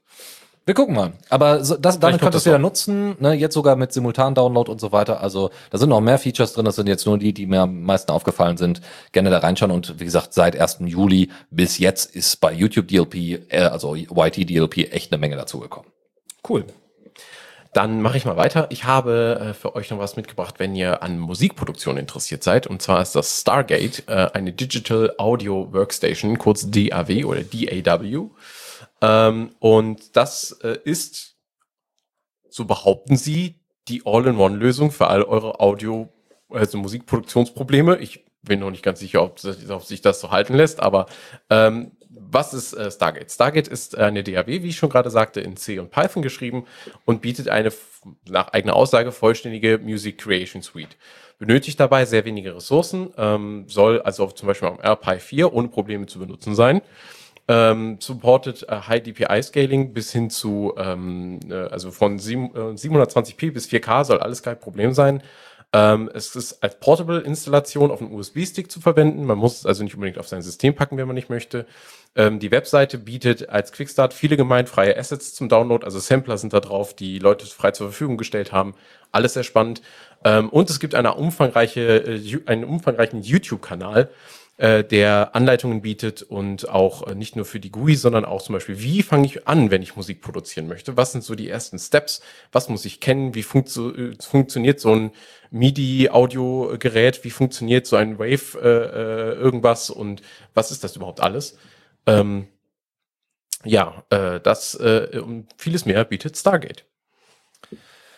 Ich hätte noch eine Ergänzung, wie ihr äh, mit Audioinhalten Transkriptionen anfertigen könnt. Ich hatte das, glaube ich, schon mal reingeworfen. Das nennt sich Parlatype. Äh, die Software ist in GTK 3 geschrieben und ähm, na, hatte die Möglichkeit, dass ihr einfach zurück und vor, voranspringen äh, könnt. Warum will man das? Naja, also ich komme natürlich aus der Sozialwissenschaft und da ist es halt so, dass wir öfters mal so Interviews und so weiter transkribieren müssen. Das ist natürlich toll, wenn du so Audioaufnahmen relativ easy und gut und einfach transkribieren kannst. Parlatype wird aber, hat sich jetzt aber in eine Richtung entwickelt, die jetzt ein bisschen anders organisiert ist. Also erstens gibt es keinen integrierten Editor mehr, sondern äh, da gibt es ein LibreOffice-Plugin für. Und es ist auch nicht mehr so stark fokussiert darauf, dass ihr selber quasi diese Übersetzung oder Transkription anfertigt, sondern ähm, da äh, entwickelt jetzt gerade oder spielt gerade der Entwickler halt ein bisschen mit rum, äh, da Mozilla Deep Speech oder andere äh, automatische, also ne, so Spracherkennung mit einzubringen, was natürlich eine tolle Spielerei ist, aber für viele vielleicht einfach nicht mehr so nutzbringend. Trotzdem möchte ich das hier reinbringen, das ist jetzt bei Parlatype äh, 3.0 der Fall. Es gibt ordentliche Anleitungen, wie ihr die Sachen installiert. Nicht alles hat bei mir funktioniert, muss ich zugeben. Bei Linux Mint funktioniert das schon deutlich besser, unter Arch war es ein bisschen schwieriger. Ähm, es gibt keine Windows-Version mehr, was es natürlich für viele Leute nicht mehr, nicht mehr nutzbringend macht. Äh, die LibreOffice äh, Extension müsst dann nochmal separat installieren. Ähm, aber so oder so ähm, sagt halt auch da der Entwickler so, ich muss halt so ein bisschen gucken, wie ich mit meinen eigenen Ressourcen umgehe. Ja, also ähm, ich möchte nicht, dass meine Softwareprojekte, die ich mache, einfach nur noch Ballast sind, sondern ich möchte Spaß daran haben. Ich möchte da neue Sachen dran finden und Parlatype soll genau so ein Projekt bleiben und sein. Und dann äh, sollte, ne, also muss, muss ich eben so ein bisschen schauen, dass ich das auch so gestalte und so ausgestalte, dass, äh, dass es weiterhin so bleibt. Und er sagte so, naja, also bei PayPal ist jetzt nicht so wahnsinnig viel reingekommen. Bisher hat er eine 10-Euro-Spende bekommen über all die Jahre, die er das jetzt schon macht. Und das, die Software gibt schon ein bisschen länger. Ähm, hat er darauf nochmal hingewiesen und das möchten wir dann hier in diesem Fall auch nochmal machen, falls das für euch interessant wird. Und in Zukunft soll auch noch GTK 4 Support, also alles ist jetzt vorbereitet für den GTK 4 Support. Das heißt, mit der neuen GNOME-Version läuft das Ding dann auch nochmal sauber. Und unter Flat Hub und Flatpak wird es auch in Zukunft äh, wahrscheinlich nochmal angeboten werden, auch wahrscheinlich im Idealfall mit den ganzen Deep Speech Sachen integriert. Jetzt, wo du gerade erwähnst, PayPal-Spende, wenn man sich mal, wenn man im Arbeitsleben zum Beispiel schon mal ist und sieht, was da für Softwareentwicklungstools, da wird auch Geld ausgegeben, äh, dann möchte man, keine Ahnung, eine Steuererklärung machen, gibt dafür Geld aus. Und wenn man jetzt ein Mensch ist, der für, für Dinge im Leben Geld ausgibt, die einem nützlich sind, und das dann mal vergleicht, wie viel Open Source Software ich verwende, die ich tatsächlich, die mir so viel Aufgaben erleichtert, mir so viele Sachen im Leben sinnvoll macht. Ähm, da, ab und zu hat man dann so diesen Moment, also ich kann dann kann das nur unterstützen, dass man dann mal sich überlegt, welche Software sind so die drei Projekte, die ich wirklich am meisten nutze, die mir wirklich was helfen. Geht auf die Seite, guckt, was für Spendenmöglichkeiten die haben, ob Überweisung, CryptoCoin oder PayPal oder was auch immer. Ähm, und äh, äh, teilt doch mal ruhig mit den Leuten, anstatt man das am Wochenende einmal trinken geht, trinkt man einen Cocktail weniger und spendet 15 Euro an diese Projekte. Ähm, das zeigt auch so ein bisschen den Leuten, dass es wirklich da draußen Leute gibt, die sehr dankbar sind, dass es diese Software gibt. Absolut. Ähm, ich habe euch äh, noch Buttercup mitgebracht. Es ist ein moderner Passwortmanager ähm, aus äh, Finnland tatsächlich, äh, aus äh, äh, Made with Love in Helsinki ähm, und ist geschrieben in TypeScript, ähm, was ich ganz spannend finde. Das bietet also damit äh, eine, ähm, zumindest von dem, was ich so gesehen habe beim ersten Ausprobieren, eine sehr vereinheitlichtes Look and Feel über alle Plattformen. Und äh, das Beste daran ist eigentlich die Crypto Library, denn sie ist in Rust, Rust geschrieben. Dankeschön. Ähm, ich, ich war bei meinem Einsatz gerade irritiert. TypeScript, das heißt auf dem Desktop, aber läuft. Da läuft Electron. Ich weiß, ich weiß, ich auch. Die Begeisterung für Rust ist, die ist gleich wieder. Ja, wieder weg. Okay. Äh, ich habe ich hab auch noch einen Downer für dich. Und zwar, also benutzt wird die Crypto Library äh, Rust CryptoWasm und Buttercup nutzt daraus tatsächlich nur den AES 256 äh, Algor ähm, äh, ja, die, die Suite für AES ähm, und ansonsten gar nichts daraus. Und die haben auch dafür einen eigenen Fork laufen, irgendwie, um sich da eine Schnittstelle dran zu machen. Das Problem dabei ist, mh, diese Crypto-Library ist bisher ohne Audit. Also es, sie schreiben auch rein, wenn ihr das in, für Sicherheits ähm, benutzen wollt, macht's vielleicht jetzt besser nicht für irgendwas, was wirklich wichtig ist. Also es ist eine Crypto-Library, die funktioniert basically auch. Wir haben Tests äh, geschrieben, sie haben so, weisen sogar in der README darauf hin, welche Teile gut getestet sind und welche nicht so gut, also welche Suiten viele Tests und gute Tests haben und welche nicht. Aber sie sagen halt, wir hatten noch niemanden, der sich das angeguckt hat, wir hatten noch kein Security Audit. Ähm, benutzt es doch nicht für wichtige Dinge. Dementsprechend Buttercup, auch wenn es cool aussieht und meiner Ansicht nach ein sehr schöner Passwortmanager ist, ich würde ihn aktuell nicht benutzen wollen, ehrlich gesagt. Kurz gefragt, Dennis, Chris, was wären eure empfohlenen Alternativen für Passwortmanager? Ähm, ich benutze nach wie vor äh, Pass bzw. GoPass, ähm, also ein Passwortmanager, der auf äh, GPG basiert ist und ähm, mit Git arbeitet. Äh, das ist aber sehr techy, sage ich jetzt mal. Das ist nichts für Leute, die, sag ich jetzt mal, ähm, nicht so tech-savvy sind. Da würde ich wahrscheinlich immer noch KeyPass empfehlen, fürchte ich. Genau, das nutze ich dann auch und tatsächlich auch so in der Cloud, aber ohne Zugriff. Das, also ne, das Mhm. im Sinne von einfach nur, dass, äh, dass der Speicher entsprechend mit in der Cloud rumliegt und ich den dann überall abgreifen kann, aber ohne dass jetzt irgendwie, weiß ich nicht, also in Nextcloud gibt's auch äh, teilweise so eine so eine äh, Keepers äh, äh, Möglichkeit, dass ich das integrieren kann und so weiter, da dann direkt rauskopieren kann. Das machen wir natürlich nicht, sondern das machen wir mal separat. Wenn dann nämlich mal einer in meine Nextcloud einbricht oder sowas, passiert nix, weil dann hat einer meine meinen Keepers-Kram. Okay, gut. Aber dann hat er nur eine Datenbank, aber jetzt Ja. keine. Ne? Was Also- mit dir, Michael? Wovon ich viel Positives gehört habe, also ich bin auch noch Pass- und GoPass-Nutzer, weil ich das Prinzip sehr, sehr schön finde. Aber Bitwarden ist einer, Oh, der ja. immer wieder empfohlen wird. Also nur um kurz die, die, die Elefanten aus dem Raum zu räumen, äh, Geschichten wie OnePass oder LastPass sind die großen kommerziellen Anbieter, von denen man viel vertrauen kann, was sie tun und sie geben sich sehr viel Mühe, geben sich allerdings auch sehr viel Mühe, sehr viel Werbung zu machen. Und das Vertrauen fällt mir da ein bisschen schwieriger. Bitwarden hat tatsächlich Open Source die Komponenten ähm, und man kann es selber hosten und äh, äh, kann es selber betreiben. Also Ja. wie bei Pass kann man den eigenen Server aufsetzen. Äh, man kann allerdings auch von denen sich ein Backend, Storage Backend hosten lassen, was dann halt einfach ist für alle seine Familienmitglieder so einzurichten. Und wie es ein jeder Passwortmanager tun sollte, werden die Sachen natürlich lokal verschlüsselt und in, äh, dann glaube ich für ein Euro im Monat kriegt man so ein Gigabyte Storage für Secrets, den man sich dann mit der Dicke. Das ist ja. und man kann sich das halt auch bequem teilen. Also ich wollte auf jeden Fall Bitwarden mal ausprobieren als Alternative zu Mhm. Pass und GoPass. Äh, weil äh, GoPass ist toll, es funktioniert, es tut genau das, was es soll, es ist super sicher.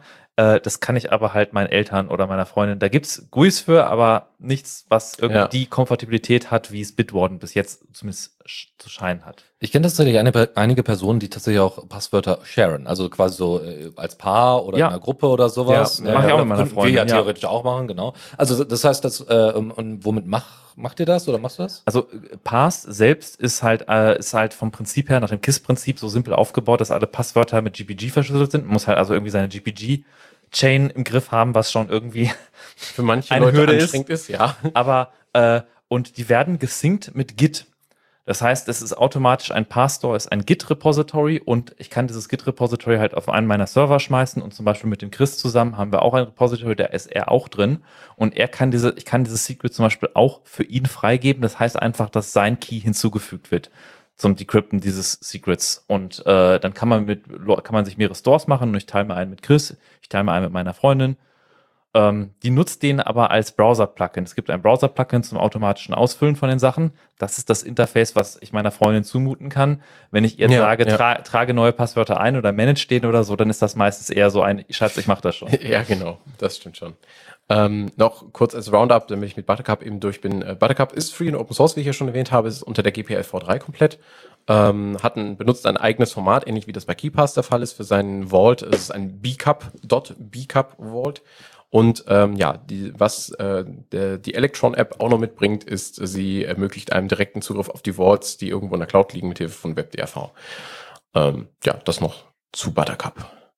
Und dann mache ich auch direkt noch weiter mit meinem nächsten Teil. Und zwar habe ich noch was Schönes mitgebracht, nämlich Arnold, ein einfacher Notizeditor. Der ist nämlich in Rust geschrieben. Dankeschön. Äh, genau. Arnold nutzt Rust und GTK und ähm, ist von dem Feature Set und auch von der Idee her vergleichbar mit äh, Microsoft OneNote zum Beispiel. Das heißt, es ist also ein offenes äh, Notizbuch sozusagen, in dem man nicht nur Text, sondern eben halt zum Beispiel auch Bilder reinkopieren kann. Ähm, man kann da mit einem Stift frei, frei reinzeichnen und irgendwas damit machen. Ähm, diese verschiedenen, ähm, ja, diese verschiedenen äh, Sachen kann man auch frei irgendwie organisieren. Also man kann einzelne Textabschnitte und Bilder und irgendwie quer durch dieses Blatt schieben. Und äh, ja, das Ganze ist ein kleines und noch sehr junges Projekt. Ich habe äh, mit Michaels Hilfe nochmal herausgefunden, wie man auf GitHub überhaupt herausfindet, wann, seit wann ein Projekt lebt. Die Codebasis ist auf GitHub äh, seit Mitte September aktiv, also wirklich jung. Ähm, scheint mir aber großes Potenzial zu haben, weil von der Idee her scheint das wirklich äh, ähm, und auch vom, vom Feature-Set, obwohl es erstmal noch gefühlt eine Alpha ist, ähm, sehr nah dran zu sein an dem Feature-Set, das zum Beispiel OneNote oder andere bekannte Notizen-Applikationen bieten. Ja, bei OneNote, da habe ich, äh, also One, hier, du meinst Microsoft OneNote, ne? Ja, da muss ich es zugeben, äh, da bin ich, ja, ich, ich sehe es auch gerade in Arnold, ähm, das ist halt nicht so meine Art, äh, irgendwie mit Notizen umzugehen. Ne? Nee, meine auch nicht. Ähm, hat das irgendwie automatische Handschrifterkennung oder sowas? Äh, nicht, dass ich wüsste. Okay, aber also das muss man sagen, das äh, scheint wohl unter iOS irgendwie deutlich besser zu funktionieren Mhm, oder so. Aber äh, und das wäre ja auch das Killer-Feature, was man dann bräuchte. Ne? Einmal kurz irgendwie bestätigen, dass das irgendwie der Text sein könnte, damit das Ding ein bisschen lernt, ist ja auch in Ordnung. Aber irgendwann muss das halt laufen.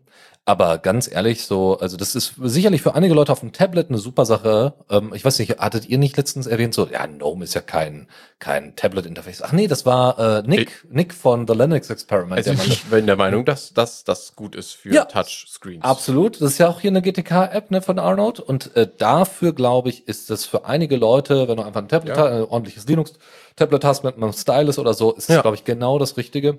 Denke ich auch. Aber äh, um, damit ich irgendwie ordentlich durchsuchbare Daten habe. Genau, und, und, an, und. an, an einem Laptop ist das einfach nicht das Nee. gleiche. Außer man hat ein Wacom-Tablet oder sowas. Genau, genau, sowas kann ich mir auch noch vorstellen, genau. Gut, dann kommen wir zu einer großen News, nämlich Alex Qt 1.0 ist veröffentlicht worden. Wow. Und das Da, da, ist da, da. ziemlich heftig, weil Alex Qt gibt es seit acht Jahren. Also ein, ein Also Linux, ein Open Source Projekt, welches mal die Nuller-Version schafft zu überspringen, das ist schon eine Leistung. Äh, Also Sie sagen, Sie sind Feature-Complete. Ja, mal gucken. Also ich äh, hab, konnte es leider, also es gibt noch bisher keine Distro, soweit ich äh, bisher schauen konnte, die äh, das Ding schon direkt supportet, weil es Mhm, eine relativ neue News ist. Ähm, es ist aber ganz spannend. Also, wa äh, was ist Alex Qt? Das ist immer mein Paradebeispiel für Open Source Projekte können auch zusammenwachsen und nicht immer sich nur forken. Alex.de äh, hat damals Entwickler gesucht, da, damals auf GTK basierend. Ähm, Razer Qt hat damals äh, die Expertise gehabt in Qt, aber hat gesagt, so, wir brauchen irgendwie, ne, wir würden gerne da irgendwie äh, gemeinschaftlich Braucht an eine einem gute Basis. genau an einem Strang ziehen Ja. ne, äh, und haben damals gesagt, okay, ähm, die Leute von LXDE lernen Qt, Razer Qt hat dann dabei geholfen und so weiter. Und am Ende wurde alles gemerged zu Alex Qt. So, und jetzt gibt es äh, die Version 1.0 nach acht Jahren. Also das Projekt ist nicht ja acht Jahre alt, ist sogar noch älter, sondern äh, die, der neue Release ist äh, acht Jahre alt und basiert auf äh, Qt 5.15 der LTS-Serie. So, das heißt, äh, demnächst muss sowieso wieder geupdatet werden. äh, erstens, sind zwei neue äh, Themes dazugekommen. Es gibt einen Do Not Disturb, äh, Disturb Modus. Es gibt entsprechende Desktop-Benachrichtigungen, die drin sind. Ähm, man kann auch so Custom Commands entsprechend festsetzen, was ziemlich cool ist. Ähm, äh, auch äh, gibt es ein PCMan FM Qt. Das ist der Dateimanager dort. PCMan FM kennen die meisten noch. Ähm, man kann jetzt, der kann jetzt Embleme verarbeiten, rekursive Anpassungen von Ordnern, also so Berechtigungen und so weiter anpassen. Äh, es gibt äh, entsprechend neue Di äh, Optionen in dem entsprechenden Dateidialog von PCManFM. Ähm, einhängen, aushängen, auswerfen und so weiter ist deutlich vereinfacht worden. Ähm, und also ne, ganz, ganz viele Bugs auch einfach gelöst worden. Und ähm, der, Bild, der äh, Bildbetrachter wurde nochmal deutlich verbessert. Es äh, gibt sogar eine extra, so, so ein, für die EXIF-Daten, eine extra Doc, eine extra Seitenleiste, wo man dann auch entsprechend alles sehen kann. Ähm, und der Archiver zeigt äh, nun Passwortabfragen für Archive mit verschlüsselten Listen und Informationen an. Äh, Der Q-Terminal, Terminal-Emulator hat äh, die Möglichkeit, dass man jetzt Dateinamen einfach zitieren kann und einfügen kann per Drag and Drop ähm, und andere, andere Strings, äh, also Shell-Strings getrimmt werden können. Ähm, und äh, eine Option existiert zum Offenhalten ähm, des Dropdown-Fensters. Ansonsten gibt's noch in äh, äh, Alex Image, ähm, also diesem Bildbetrachter, gibt's noch einige Konfigurations, also neue, neue Konfigurationsmöglichkeiten, unter anderem An Einstellungen im Konfigurationszentrum und äh, ein paar Filter und Tastaturkürzel. Und wie gesagt, es sollte alsba bald, ähm, ja, sollte alsbald äh, entsprechend bei euch in den Distros erscheinen. Nur mal um LXQT so ein bisschen einzusortieren. Also wenn man zum Beispiel ein, ein Freund vom äh, GTK-Framework ist, aber man möchte nicht unbedingt gleich GNOME verwenden, da ist ja ähm, XFCE zum Beispiel diese Lightweight-Alternative, die auf GTK basiert. Und so ein bisschen könnte man sagen, wenn man das Qt-Framework mag und die Optik und die, die Handhabung, aber nicht gleich KDE verwenden möchte, dann ist LXQT die etwas schlankere Variante, die auch dann auf äh, die etwas weniger RAM braucht und durchaus äh, ähm, für ältere Rechner geeignet ist. Absolut. Ähm, und ich glaube, LXQT wird auch äh, in Zukunft dann benutzt werden. Also kann ich mir gut vorstellen, weil das, ähm, das Interface ist, glaube ich, schon jetzt äh, teilweise darauf basierend äh, mit LX Panel und so weiter beim bei Raspbian. Ähm, also wenn ihr euer Raspberry Pi habt, äh, gibt es das entsprechendes Interface. Das heißt, die meisten kennen das schon von der Ja. Nutzung. Mhm. Äh, ich finde es natürlich nicht so super, weil es einfach auch nicht so viele Features hat. Muss es ja auch nicht haben. Aber jetzt mit einer neuen Version kann ich mir vorstellen, dass das für einige Leute so, wow, ich habe tatsächlich jetzt ein lightweight, relativ einfach zu bedienendes, aber voll ausgestattetes äh, Desktop-Interface. Ja, so, das ist schon ziemlich cool. Es ist einer der Big Promises ja von Linux, dass man halt auch ältere Hardware nehmen kann. Das Notebook, was unter Windows 11 noch sagt, ich installiere mich nicht, weil nicht TPM oder irgendwelche anderen Gründe äh, nicht hat, dass man sich einfach Hardware nehmen kann, die, auf die man so ein Linux schmeißt, basierend zum Beispiel als Desktop, man war mit LXQT und plötzlich ein System hat, was super nutzbar ist, super responsiv und einfach noch total seinen Zweck erfüllen kann. Für, für Videos schauen, für Texte schreiben etc. Das ist übrigens auch noch ein Problem, auch in, in Verwaltungen und Konzernen und so weiter, wenn Windows 11 jetzt kommt. Äh, es gibt einfach noch ganz, ganz viele alte Rechner, in Anführungszeichen, die noch gerade so mit Windows 7 gelaufen sind, mit Windows 10, mhm, so. Und wenn Windows 11 jetzt kommt, dann ist äh, an, bei vielen Das Schicht im Schluss. Schacht, ja. Ja. Und das heißt, muss alles ausgetauscht werden. Als hätten wir jetzt nicht sowieso schon ohne Ende Probleme mit Lieferengpässen. Ja, wohl wahr. Gut, äh, kommen wir noch zu zwei weiteren Themen dieser Rubrik und dann sind wir auch schon durch. Ähm, ich habe noch mitgebracht Insular. Und das ist äh, eine Android-App Sandbox, ein Fork von Island. Manche sollten es vielleicht kennen. Ist also ein, äh, man könnte jetzt sagen, Konkurrent zu Shelter. Haben wir auch schon mal in der Linux Lounge vorgestellt. Und was bietet euch das? Es ist eine Sandbox insofern, als dass ähm, versucht wird, dass ihr ein zweites Profil anlegt, mit dem ihr eure Apps voneinander trennen, von, von den Informationen, die ihr auf eurem Smartphone habt, trennen könnt. Dafür wird das Managed Profile Android Feature verwendet. Manche kennen es auch als Arbeitsprofil oder Work Profile. Ähm, das kann separat von in Android aktiviert werden. In vielen Android-Distributionen, auch von den Herstellerseiten, ist es noch drin. Manche entfernen es aber auch absichtlich, warum auch immer. Ähm, manche äh, erlauben das nur unter bestimmten Bedingungen, dass man dieses Feature verwendet und Insular bzw. Shelter ermöglichen einem dieses Feature auch direkt wieder zu benutzen, indem sie es via App aktivieren.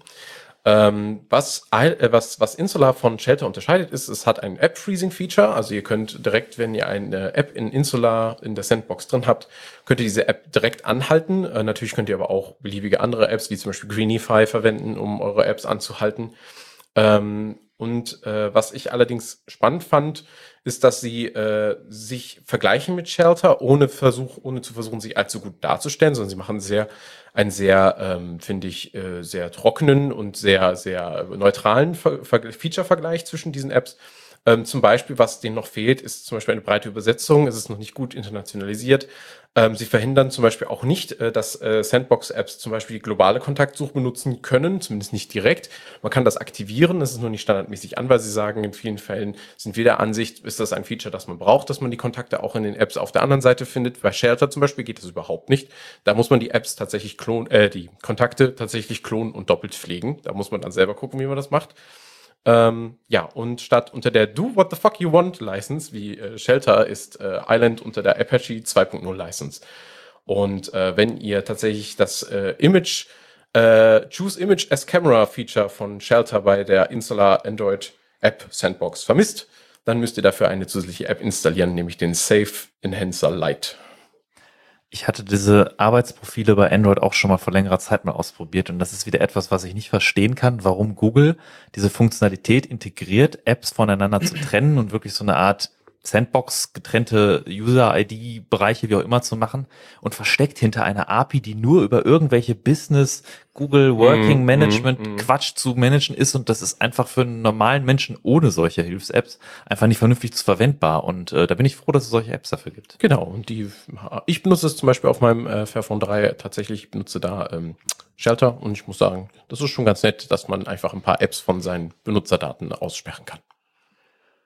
Und zu guter Letzt aus dieser Rubrik bringe ich euch noch die Kernel News mit. Und zwar hatte ich ja gesagt, dass immer wenn es ein bedeutendes neues Kernel Release gibt, dass ich ein bisschen was dazu erzähle. Und wir hatten jetzt ein sehr bedeutendes Kernel Release 5.15.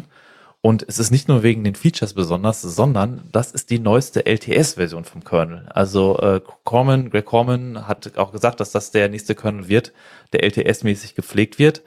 Ähm, Jetzt auch die Frage, wie tangiert euch das? Also in einigen Distributionen, die jetzt nicht immer so nah an Upstream sind, werdet ihr dann zum Beispiel wahrscheinlich lange auf 5.15 äh, sitzen und betreiben.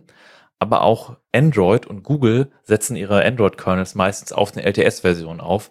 Die letzte davor war 5.10 und davor 5.4 und die meisten Android-Handys, die man heutzutage hat, basieren auf 5.4 oder 5.10 plus den drei Millionen Patches von irgendwelchen Leuten, die man da nicht drin haben will. Ja. Aber ähm, insofern ist 5.5 sehr bedeutsam, weil das ist jetzt die nächste LTS-Version vom Kernel. Die hat integriert ein Kernel Samba Daemon.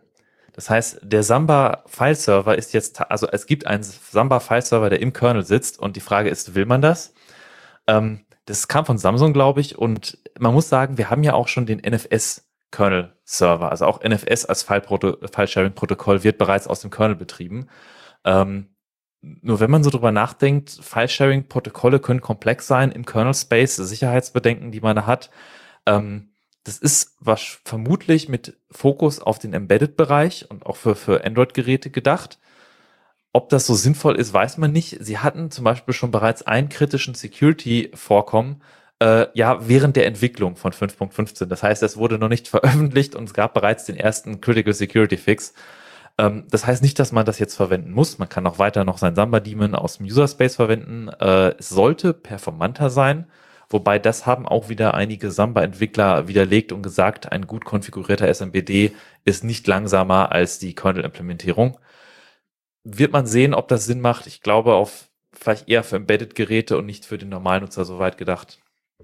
Äh, weiter interessante Aspekte sind zum Beispiel, dass Paragon, sein NTFS-Treiber, den sie out of tree lange gepflegt haben, jetzt versuchen zu integrieren. Das hatten wir auch schon vor ein paar Sendungen mal erwähnt und lobend erwähnt, dass die Firma versucht, ihren kommerziellen Treiber, NTFS-Treiber mit dem Kernel zu integrieren. Es ist immer noch nicht so weit. Es, wir, sie arbeiten immer noch dran. Es wurden auch einige Sachen, ach nee, mit 5.15 wurde er endlich integriert, dass jetzt ein stabiler NTFS-Support zum Lesen und Schreiben im Kernel drin ist und auch die ersten Patches für M1 Kernel Support. Aber da komme ich noch gleich im Newsflash ein bisschen dazu. Newsflash. Als allerdings ist erstmal ein kleiner äh, ähm, Blogbeitrag in, in Kurzform, äh, der einfach so ein paar äh, ja, Empfehlungen für Open Source Maintainer äh, äußert.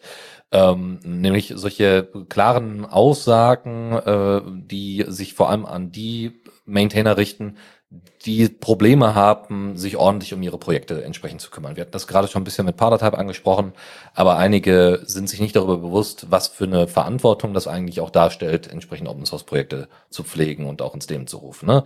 Äh, da gibt es solche Aussagen wie, das Projekt ist nicht dein Eigentum, ja, es ist nicht nur für deine eigene Nutzung gedacht, ja, und ähm, es ist für die Öffentlichkeit ähm, und es ist öffentlich und dementsprechend äh, sollte es äh, ordentlich organisiert sein. Ähm, ne? Natürlich gibt es da aber andere Probleme, die dagegen sprechen, also nicht dagegen sprechen, sondern die, die das äh, aufhalten, die diese Punkte äh, so ein bisschen negieren, nämlich dass Open, Son äh, Open Source Contributor nicht wirklich für ihre Arbeit bezahlt werden und äh, teilweise auch noch nicht mal äh, entsprechende Reputation dafür bekommen ähm, oder dass auch deren Emplo äh, Employer äh, quasi sie nicht so wirklich motivieren. Ähm, wie auch immer, es geht darum, vor allem da Aufmerksamkeit drauf zu legen, dass man zuhören soll, wenn die Community entsprechende Informationen und Anliegen an einen richtet, ähm, sehr oft auch sich im Idealfall erklären soll, warum man bestimmte Sachen nicht fixt oder nicht angeht oder das nicht das Ziel ist und auch die Erwartungen klar macht. Weil die Möglichkeit für Forks ist ja immer noch gegeben ähm, oder für Änderungen und andere äh, Wege. Und ähm, dass man eine Meinung hat als Contributor als auch als Maintainer ist ja auch ganz klar, aber man muss dabei offen auch für Neues sein. Ähm, und ich muss zugeben, dass ich viele Open Source Projekte kenne, wo das genauso läuft, wie das dort beschrieben äh, wird. Aber äh, wer das einfach nochmal quasi auch an andere Maintainer, die da vielleicht Probleme mit haben oder auch an, äh, ja, doch Maintainer, äh, das weiterschicken möchte, ähm, der ist dazu herzlich eingeladen und kann das bei uns aus den Show Notes entsprechend rausholen. Tatsächlich habe ich ja vor der Sendung schon gesagt, dass ich ähm, nicht so ganz damit einverstanden bin, was da steht. Ähm, also für mich, wenn ich jetzt ein Maintainer, wenn ich mich jetzt in die Funktion eines Maintainers ähm, hineinversetze, der das so bekommt. Ich meine, ich habe selber auch ein, zwei Sachen schon mal irgendwo dem, äh, in, in die Öffentlichkeit gelegt, Code von mir. Ähm, aber äh, tatsächlich äh, bin ich insofern nicht der Ansicht des Autors, als dass ich sage, es ist das gute Recht eines jeden Maintainers, seinen Code einfach irgendwo hinzurotzen und wieder zu gehen. Das ist voll okay. Ähm, zu, zu, zu behaupten, es sei deren Pflicht in irgendeiner Form, sich um äh, eine Community, die sich darum eventuell bildet, zu kümmern, der möchte ich ganz klar dagegen sprechen, diese Pflicht besteht nicht. Ähm, diese Community kann natürlich, also was ich natürlich sinnvoll finde und was ich auch, wo ich auch die Meinung des Autors unterstütze, ist, wenn man sich dafür interessiert, was damit passiert. Und man merkt, es bildet sich eine Community, dass man sich ein bisschen darum kümmert und versucht, es zumindest so weit zu organisieren, dass selbst wenn man nicht daran interessiert ist, es großartig weiter zu betreiben, dass man vielleicht anderen ermöglicht, dieses Projekt zu übernehmen und in irgendeiner Form fortzuführen, auch wenn es über die eigenen Use Cases, sage ich jetzt mal, hinausgeht. Das ist, finde ich, entspricht ein bisschen den Regeln guten Zusammenlebens in irgendeiner Form, weil man dadurch, dass man ja Code in die Öffentlichkeit wirft, kommuniziert man mit der Öffentlichkeit. Ne? Wir kennen ja nach Schulz von Thun, man kann nicht nicht kommunizieren. Ähm, und die ähm, diese Kommunikation zumindest so klar wie möglich zu machen. Wenn man in die README reinschreibt, ich habe hier meinen Code reingeworfen, vielleicht ist es für andere interessant, ich werde hier nichts tun, ich werde nicht reagieren, alles ist ausgeschaltet, es gibt keine Issues, es gibt kein Wiki, es gibt kein gar nichts.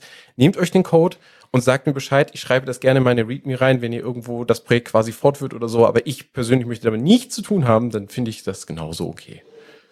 Das, aber das ist ein, ein, ein subtiler Unterschied, den du da ansprichst. Also ich kann natürlich ein Projekt in die Welt setzen und sagen, das ist jetzt Projekt für mich und ob da jetzt eine Community sich bildet und wie ich damit umgehe, ist mir egal. Mhm. Aber dieses Projekt liegt dann erstmal zum Beispiel auf GitHub ja. und Leute finden das und es stehen Tutorials online, die mit diesem Namen drauf verweisen.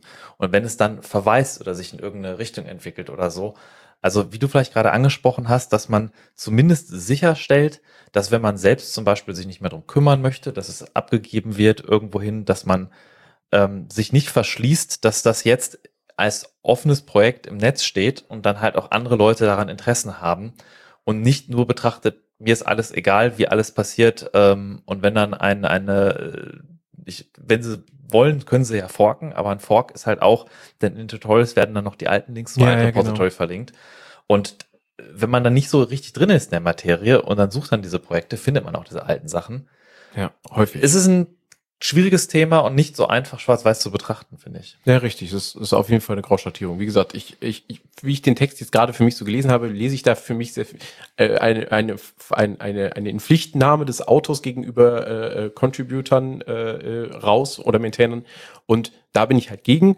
Aber grundsätzlich stimme ich mit dem Autor überein, wenn es darum geht, dass es eigentlich zum guten Ton gehören sollte, sich zumindest insoweit um den Code, den man veröffentlicht hat, zu kümmern. Das war tatsächlich mal ein, ein Feature-Wunsch, den ich an GitHub gestellt habe, weil die hatten so das Feedback, Nutzerfeedback ja, eingesammelt. Ja. Dann habe ich da, habe ich den geschrieben, dass Projekte, die eine gewisse Zeit lang, wo der Autor dieses Projekts sich nicht mehr eingeloggt hat bei GitHub oder so, dass die irgendwie optisch markiert werden oder dass es dann eine Art Community-Prozess, Vote-Prozess gibt, dass dann Leute in der Lage sind, über das Projekt einen Link zu setzen und dann ein, ein Community-betriebener Fork, der existiert, dass Darüber man dann, dass man zumindest das kann, findet. Ja. Nicht, dass man den irgendwie enteignet und dass die Rechte abgibt, aber zumindest, dass man die Leute, die darauf stoßen, mhm. sehen, aha, das Projekt ist veraltet, aber hier gibt es schon seit zwei ja. Jahren einen Community-gepflegten Fork. Ähm, weil sonst, ja, es ist wie Umweltverschmutzung. Und es ist halt. Ja, ja, ja, richtig. This, this project is stalled. Uh, we have no contact. Uh, we have no established contact to the maintainer. Please follow this link to Project XYZ. YouTube, is, ja. YouTube DL wäre ja genau das Paradebeispiel. Ja, ja Paradebeispiel, absolut. Ja. Also, und auch ja. erst nach, nach vielen Monaten, nach einem Jahr Absolut. oder so. Nicht, ne, aber nicht sofort, nur weil einer gerade im Urlaub Hast ist. du heute nicht geantwortet. Raus bist du. Nee, aber ich glaube, das ist auch der, der, der Aufruf, ne? Also ein bisschen stärkeres Bewusstsein bei den, äh, bei den äh, Maintainern zu produzieren, was für eine, was für eine Verantwortung auf einen wartet, aber auf der anderen Seite auch klar zu machen, wenn ihr klar eure Erwartungen kommuniziert, so von wegen, ihr könnt hier nichts erwarten. Ja, der Code steht zur Schau, ist archiviert.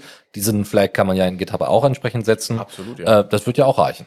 Ja, so, oder dass man ein eigenes Privatprojekt bitte, ne? Also ich meine, viele, äh, ähm, viele Readmes lesen sich auch entsprechend, wo drin steht, äh, ne, äh, erwartet nicht so viel, das ist nicht production ready und und und. Das ist ja schon viel wert. Ja. Gut, so. Ähm, jetzt äh, geht's um Folgendes. Zur nächsten Kontroverse geht's. Genau, zur nächsten Kontroverse. Ähm, Signal hat nämlich äh, angekündigt, einen Teil ihres Codes auf jeden Fall closed source zu lassen. Und das ähm, ist, also mal abgesehen vom Webbereich, äh, vom, vom, vom, ähm, nicht Webbereich, sondern vom, vom äh, Serverbereich, ähm, wo sie ja auch erst nachträglich nach und nach wieder die Server-Software veröffentlicht haben, weil wenn alles konzentriert an einem Ort ist, muss man da keine Forks für haben und so. Ähm, und braucht braucht man, muss man den Server-Code ja nicht zwangsläufig veröffentlichen. Und da äh, ist es jetzt so, um äh, Spam anzugehen, weil Signal natürlich sehr an Popularität gewonnen hat über die letzten Jahre, ähm, haben sie gesagt, dass sie gerade diese Regelungen und so weiter gerne unter Verschluss halten wollen. Und ähm, das sehen natürlich einige Leute jetzt durchaus kritisch, weil Signal sich ja da so dargestellt hat, so, hey, wir sind so ein Open-Source-Projekt, auch wenn wir zentral sind und verschlüsseln gut und bla bla bla. Ähm, aber dass sie jetzt ausgerechnet das Spam-Fighting äh, dann entsprechend äh, unter, unter Dach und Fach halten wollen, das ist, äh, wird von vielen Leuten kritisiert. Wir haben ja ähm, jetzt in unseren Shownotes den äh, Link zu einem Lemmy-Post drin. Äh, ich würde tatsächlich auch gerne nochmal den Blogpost von, von Signal da vielleicht dazu gehört verlinken, weil ähm, ich meine, das ist faktisch nicht ganz korrekt, was äh, zumindest in dem Zitat von dir jetzt gerade da steht.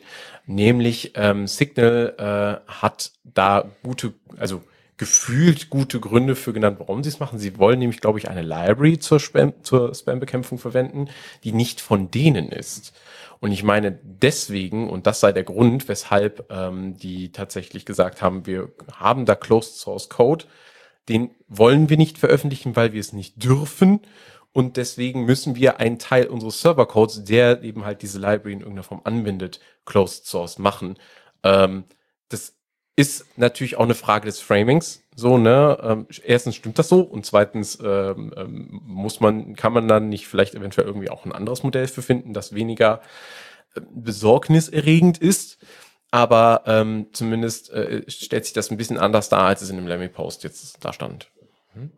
Man muss ja auch sagen, es gab in der Vergangenheit diese Kontroverse um Signal mit der Föderation, ähm, dass der äh, einer der Hauptautor, ich habe den Namen leider vergessen von dem Kollegen, der Hauptautor von Signal, Moxie, Moxie, Marlin Spike. Moxie, genau. Ähm, da gab es ein GitHub-Issue, wo lange diskutiert wurde, äh, weil andere Implementationen wollten föderieren mit den Signal-Servern und Signal hat sich da aktiv gegen gewehrt und das war halt überhaupt nicht im Gedanken von, von Open Source. Und äh, man muss aber, wenn man diese Diskussion verfolgt, sie haben teilweise sehr spezielle Meinungen, der, der Moxie. Ja, der hat Aber- aber- Meinung. Aber es basiert immer auf dem absoluten Fokus der Privatsphäre und des Schutzen der, der Daten. Also auch wenn er komische Entscheidungen trifft, so trifft er sie nicht gegen die Nutzer, meiner Meinung nach. Und es ist jetzt schwer zu sagen, dass deswegen man das Signal nicht empfehlen kann, wenn es jetzt Closed Source ist, weil sie haben, was zum Beispiel das, das, das Kontakte finden über deine Telefonnummer angeht. Signal kann deine andere Kontakte finden über Telefonnummer, was ja potenziell ein Problem ist. Und dann haben sie lang und breit erklärt, wie sie auf der Serverseite versuchen zu implementieren über Hashing, über gewisse äh, Methodiken, dass man nicht so einfach die Accounts direkt zuordnen kann, bestimmten Telefonnummern. Und dann steht das da und dann ist das schwer zu glauben, weil auch wenn du den Source hast, heißt das nicht auf dem Server läuft. Und dann haben sie einen weiteren Artikel geschrieben darüber, wie du die Intel, ah, ich weiß nicht, wie dieser Standard heißt, SGX, SXG oder so, dieses ähm, verstö- signierte Code, der auf dem Prozessor läuft, so. den du von außen auditen kannst, ob es wirklich der Code ist, der läuft und haben dann auch beschrieben, wie man quasi nachweisen kann, dass auf den Signal-Servern das läuft, was du aus dem Open Source kompilieren kannst, um zu sehen, dass sie auch wirklich versuchen, so diese Telefonnummer nicht zu nutzen. Also das ist schon eine Art von, von Hingabe für Privacy, die, die man durchaus anmerken muss. Und ähm, so, so blöd ich auch die Entscheidung finde, jetzt Sachen, das wird Closed Source gestellt werden, ähm, heißt das jetzt nicht, dass Signal jetzt zu den Bösen gehört, auf keinen Fall. Ja, es zeigt, also es gibt aber genügend Beispiele, beispielsweise, wo ähm, Spam oder andere ähm, Sachen, die, wo man gedacht hätte, okay, um das zu bekämpfen, muss das irgendwie Closed Source gestellt werden, gar nicht Closed Source gestellt werden müssen, sondern eher die, Öff die, die Transparenz einen großen Vorteil gegeben hätte. Mal abgesehen jetzt von irgendwelchen lizenzrechtlichen Jetzt Problemen. frage ich dich mal, wo wird denn erfolgreich Spam bekämpft im Internet? Das habe ich auch noch nicht Habe ich noch nicht gehört. Nee, also ich meine auch nicht zwangsläufig nur Spam, sondern es äh, gibt einfach bestimmte Bereiche, wo eine Öffnung, eine Transparenz ähm, über bestimmte Inhalte beispielsweise ähm, dazu geführt hat, äh, ähm, bestimmte, ähm, bestimmte Inhalte zu bekämpfen. Ja. Aber gut. Anderes Thema ist Wireplumber in Kurzform. Da gibt es ein kleines äh, Interview mit äh, George äh, Giagia, äh, meine Güte, Giagiadakis äh, im, im, Fedora, äh, im Fedora Magazine. Wir ähm, entschuldigen uns bei dem Herrn. ja, pardon, ja. In Fe äh, Fedora äh, 35 ist jetzt Wireplumber reingekommen. Wer Pipewire jetzt schon eine Weile lang verwendet, der kennt vielleicht Media Session. Media Session ist so ähnlich, äh, also ist ein, ein, wie heißt es denn nochmal? Das heißt, äh, Pipewire Session Manager, so. Ähm, De Debus-basierter Session Manager. ja. Genau, genau. Und das wurde jetzt ersetzt durch Wireplumber, äh, oder ja doch Wireplumber, weil äh, das ne- ist einfach eine neue Implementation. Die alte Implementation Media Session hat sich mehr an der Art und Weise, wie Pulse Audio das äh, löst, orientiert und Wireplumber ist deutlich flexibler. Was soll das Ganze jetzt also? Warum, was hat das mit mir zu tun? Nun ja, ähm, Wireplumber ist entwickelt worden aus der Automotive Linux äh, ja, äh, Ecke, ja. Ähm, und zwar mit folgender Idee. Ihr sitzt im Auto, äh, euer Linux-betriebenes Auto äh, oder der, der Media Player und so weiter spielt und ihr werdet angerufen. Was passiert? Wird das direkt in der gleichen Lautstärke rausgeposaunt oder wird das gestoppt oder aufgehalten oder sonst irgendwas, wenn ihr dann an, annehmt? Also wie auch beim Telefon ganz ähnlich, ja? Oder was passiert, wenn ihr andere Stecker reinpackt und so weiter und so fort? Ähm, oder Navigationsbefehle oder sowas, die stattfinden, was soll dann passieren? Wireplumber kann genau das koordinieren und das inzwischen mit der neuen Version, die ebenfalls auch in Fedora 35 drin ist, äh, mit Lua-Dateien und ihr könnt dann also einzelne Regeln festlegen. Relativ easy. Ähm, und das ist jetzt entsprechend mit drin. Man hat nur äh, nochmal klar gemacht, dass Pulse Audio und Jack diese Vielfalt, die man haben wollte für Auto, Media Player und Co., ähm, einfach nicht abgedeckt worden sind durch Pulse Audio und Jack, sondern äh, dafür extra Pipewire als auch Wireplumber existieren müssen. Was mir gerade noch als Anwendungsbeispiel einfällt, stell dir vor, du bist äh, Webradiocaster und äh, du benutzt tatsächlich Pipewire für deine äh, Applikation. Wir stellen uns das gerade mal vor. wir stellen uns jetzt das gerade mal vor und du ähm, steckst dann äh, deine ganze Hardware zusammen, äh, schließt das an das Interface an und schließt das Interface an deinen Rechner an und dann musst du alle Verbindungen zwischen der Anwendung und diesem Interface zusammenklicken und ordentlich machen und so. Und stell dir mal vor, du hast ein Skript geschrieben, dass das für dich sofort wieder richtig zusammensteckt. Das wäre doch was. Mhm. Das würde sogar, glaube ich, funktionieren, weil an den Beispielen, die ich jetzt gerade nannte, ähm, würde es bedeuten, in dem Moment, in dem das Interface dran ist, daran könnte er das erkennen. Und was wir ja auch noch haben, ist IDJC, also Internet DJ Console, unser Streaming- Streaming-Software. Äh, wenn die dann auch läuft, dass dann automatisch die Verbindungen stattfinden. Und das könnten wir natürlich gerne mal probieren. Das wäre vielleicht nicht schlecht. Aber äh, es ist auch, sollte man erwähnen, es ist jetzt nicht nur, wenn man Podcaster ist oder ein Auto herstellt, äh, wichtig, sondern äh, dieses Session Management für diese Audio Demons und so ist halt auch wichtig in diesem Universal App Format, Snaps, äh, Flatpak etc., die ja eine gewisse Isolierung für das System bieten sollen und zum Beispiel dann auch Audio aus diesen containerisierten Anwendungen heraus ans System routen sollen und so. Und soweit ich weiß, ist auch der Session Manager dafür zuständig, dass dann der weiß, dieser Nutzer führt in diesem Flatpak gerade eine App aus und das Audio soll jetzt geroutet werden an seine Output-Devices. Ja, und wo ich mir das halt auch super vorstellen kann, ist bei halt mobile Endgeräte. Ja, also wenn das äh, Pinephone Pro jetzt endlich dann rauskommt und genutzt wird und so, dann gibt's halt einen ordentlichen Einsatz dafür. Und ich bin sehr gespannt. Ja, also ich möchte mich auch nochmal kurz entschuldigen. Also mein, mein Beispiel war jetzt an den Haaren herbeigezogen. Absolut. Eure sind viel besser. ähm, das ist ja gar nicht realistisch, was ich gerade genannt habe. Das, das was, das, man nennt das auch das Plumbering Layer von Linux. Ja. Das, was halt irgendwie unten drunter ist und deswegen Wire Plumber, da kommt auch der Name her. Und ich glaub, es Passt gibt- sehr gut. Ich glaube, es gibt so die Pl Linux Plumbers Conference oder so, wo genau solche Themen besprochen werden. Und als Endanwender eigentlich seht ihr nichts davon, sondern das sind die Dinge, die einfach machen, dass es magisch funktioniert. Okay, ähm, ein weiteres Thema, was ich jetzt mitgebracht habe, ist jetzt äh, ähm, etwas speziell, aber ich hatte ja letztes Jahr, äh, letztes Jahr, letzte Sendung darüber erzählt, dass wir die diese Extended Berkeley Package Filter, diese VM im Kernel, mit der halt so viele verschiedene Möglichkeiten möglich sind, Möglichkeit möglich, Dinge möglich sind, dass äh, ähm, man von Paketfilterung hinaus zu verschiedenen äh, Implementationen für äh, Device-Treibers, für äh, Profiling etc. Und wer, äh, wer gerne mal äh, die Füße da machen würde und das programmieren würde, kann das jetzt auch in Rust. Es gibt nämlich eine Library, die erlaubt, in Rust äh, für eBPF zu programmieren. Die heißt Aya. Die habe ich auch in den Show Notes verlinkt. Das wollte ich nur mal kurz mit einfügen in die News. Cool. Ähm, ja, ich habe noch zwei News. Äh, und zwar zum einen wollte ich euch ganz kurz vorstellen, Greenhouse.server. Ähm, das ist ein Hosting-Service, der momentan in the making tatsächlich ist. Also ist noch im Alpha-Status und kann momentan kostenfrei getestet werden. Ähm, ist ein ähm, Hosting-Service, der, der sich an Leute richtet, die ähm, Home-Server betreiben oder vielleicht sogar einfach nur einen Rechner haben und aber gerne gerade mal schnell einen Service äh, im Internet zur Verfügung stellen wollen.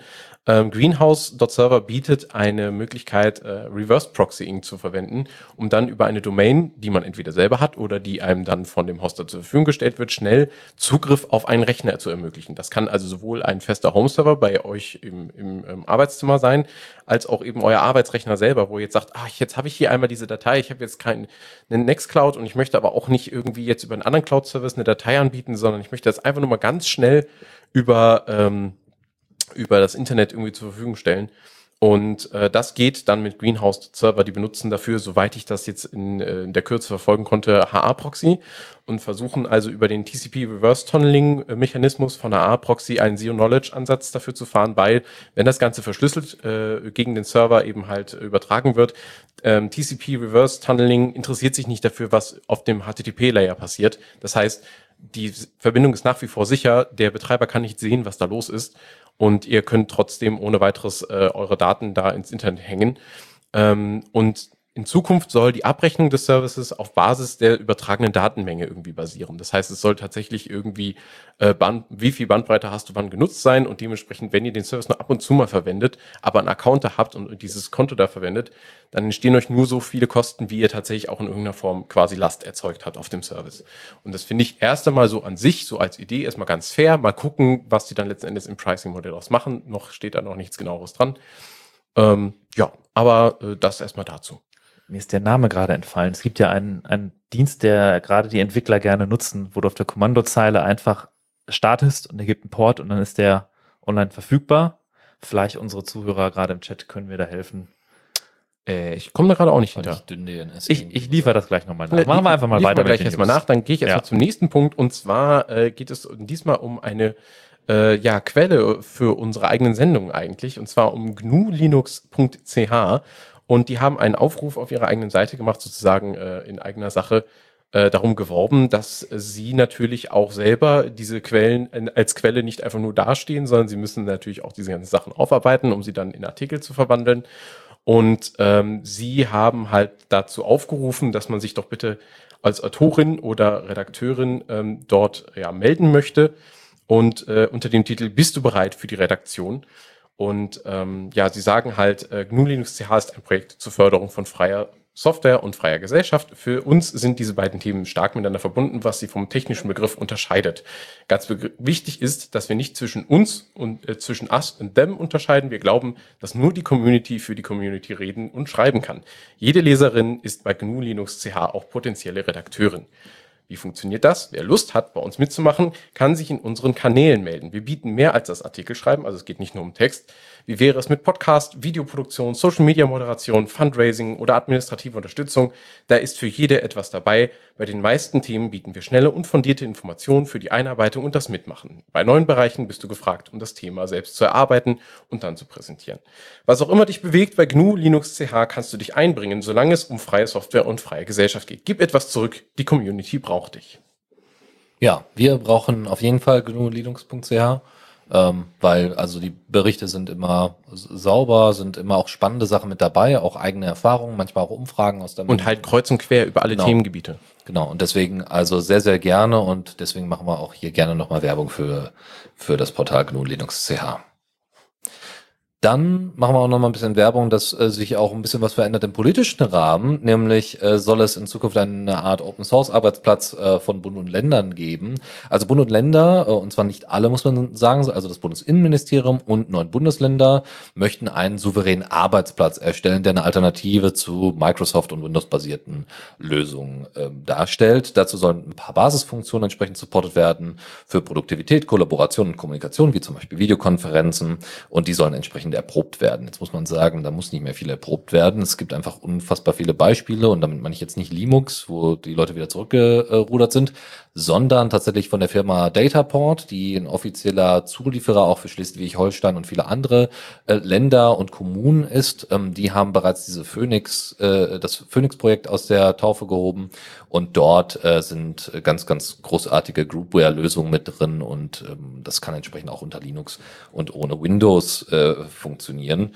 Ähm, der Bundes-CIO, also Chief Information Officer Markus Richter hatte sich dann dazu geäußert und auch die IT-Verantwortlichen der Länder Baden-Württemberg, Bremen, Hamburg, Hessen, Niedersachsen, Rheinland-Pfalz, Schleswig-Holstein, Sachsen-Anhalt und Thüringen sind da zusammengekommen.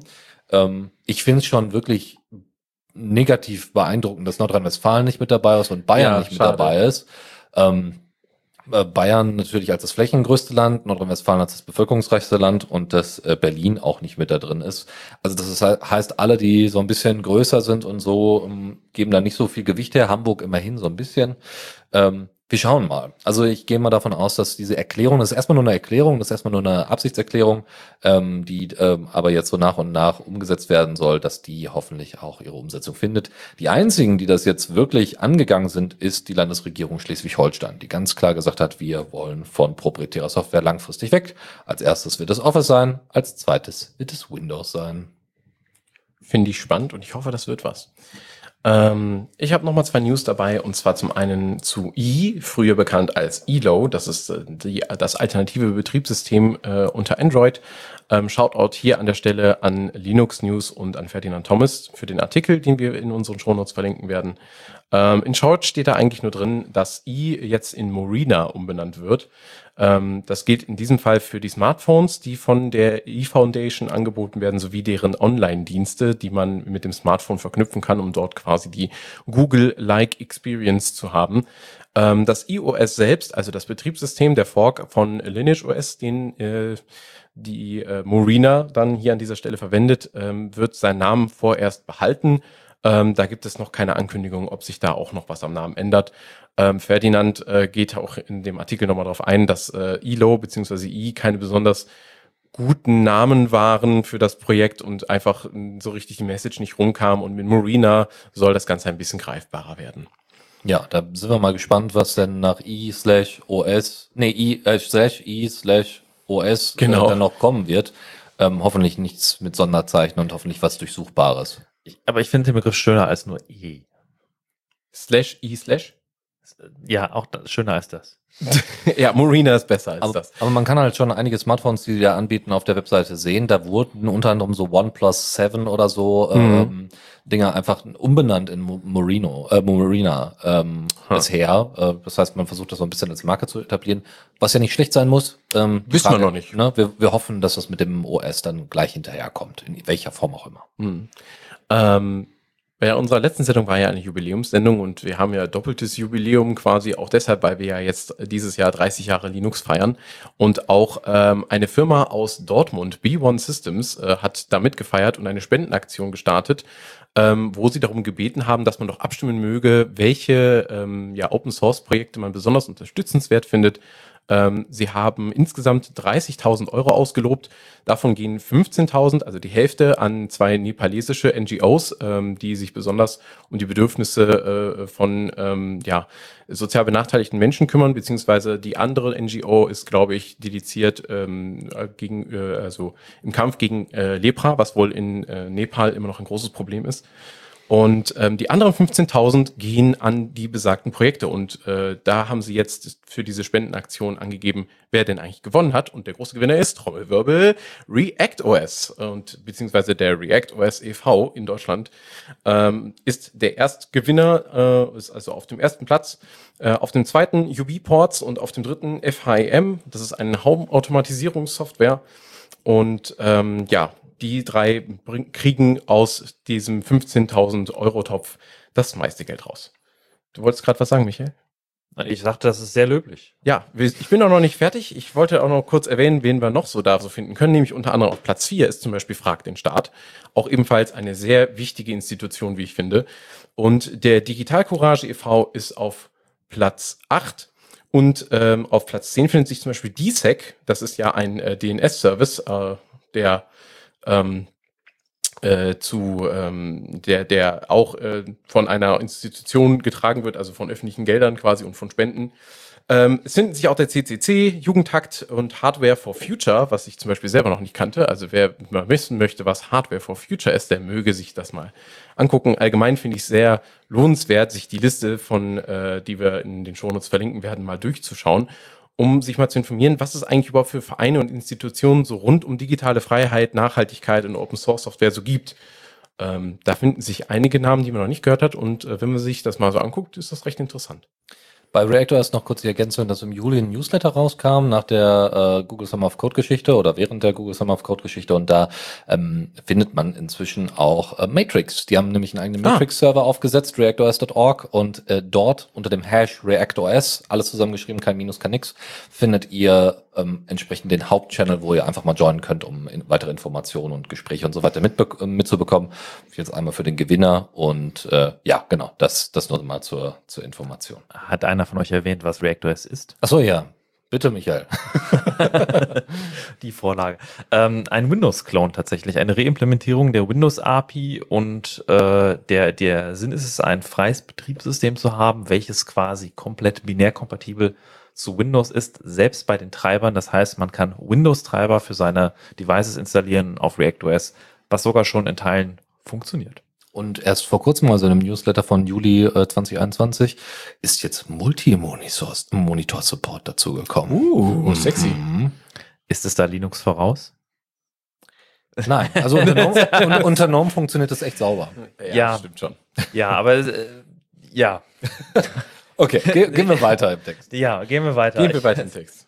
Äh, ich habe nämlich noch zwei Themen. Ich habe die letzte Kategorie mit Kernel-Themen zugemacht, deswegen werde ich jetzt auch noch mal zwei Themen dazu machen. Äh, zunächst einmal etwas über Bcache FS.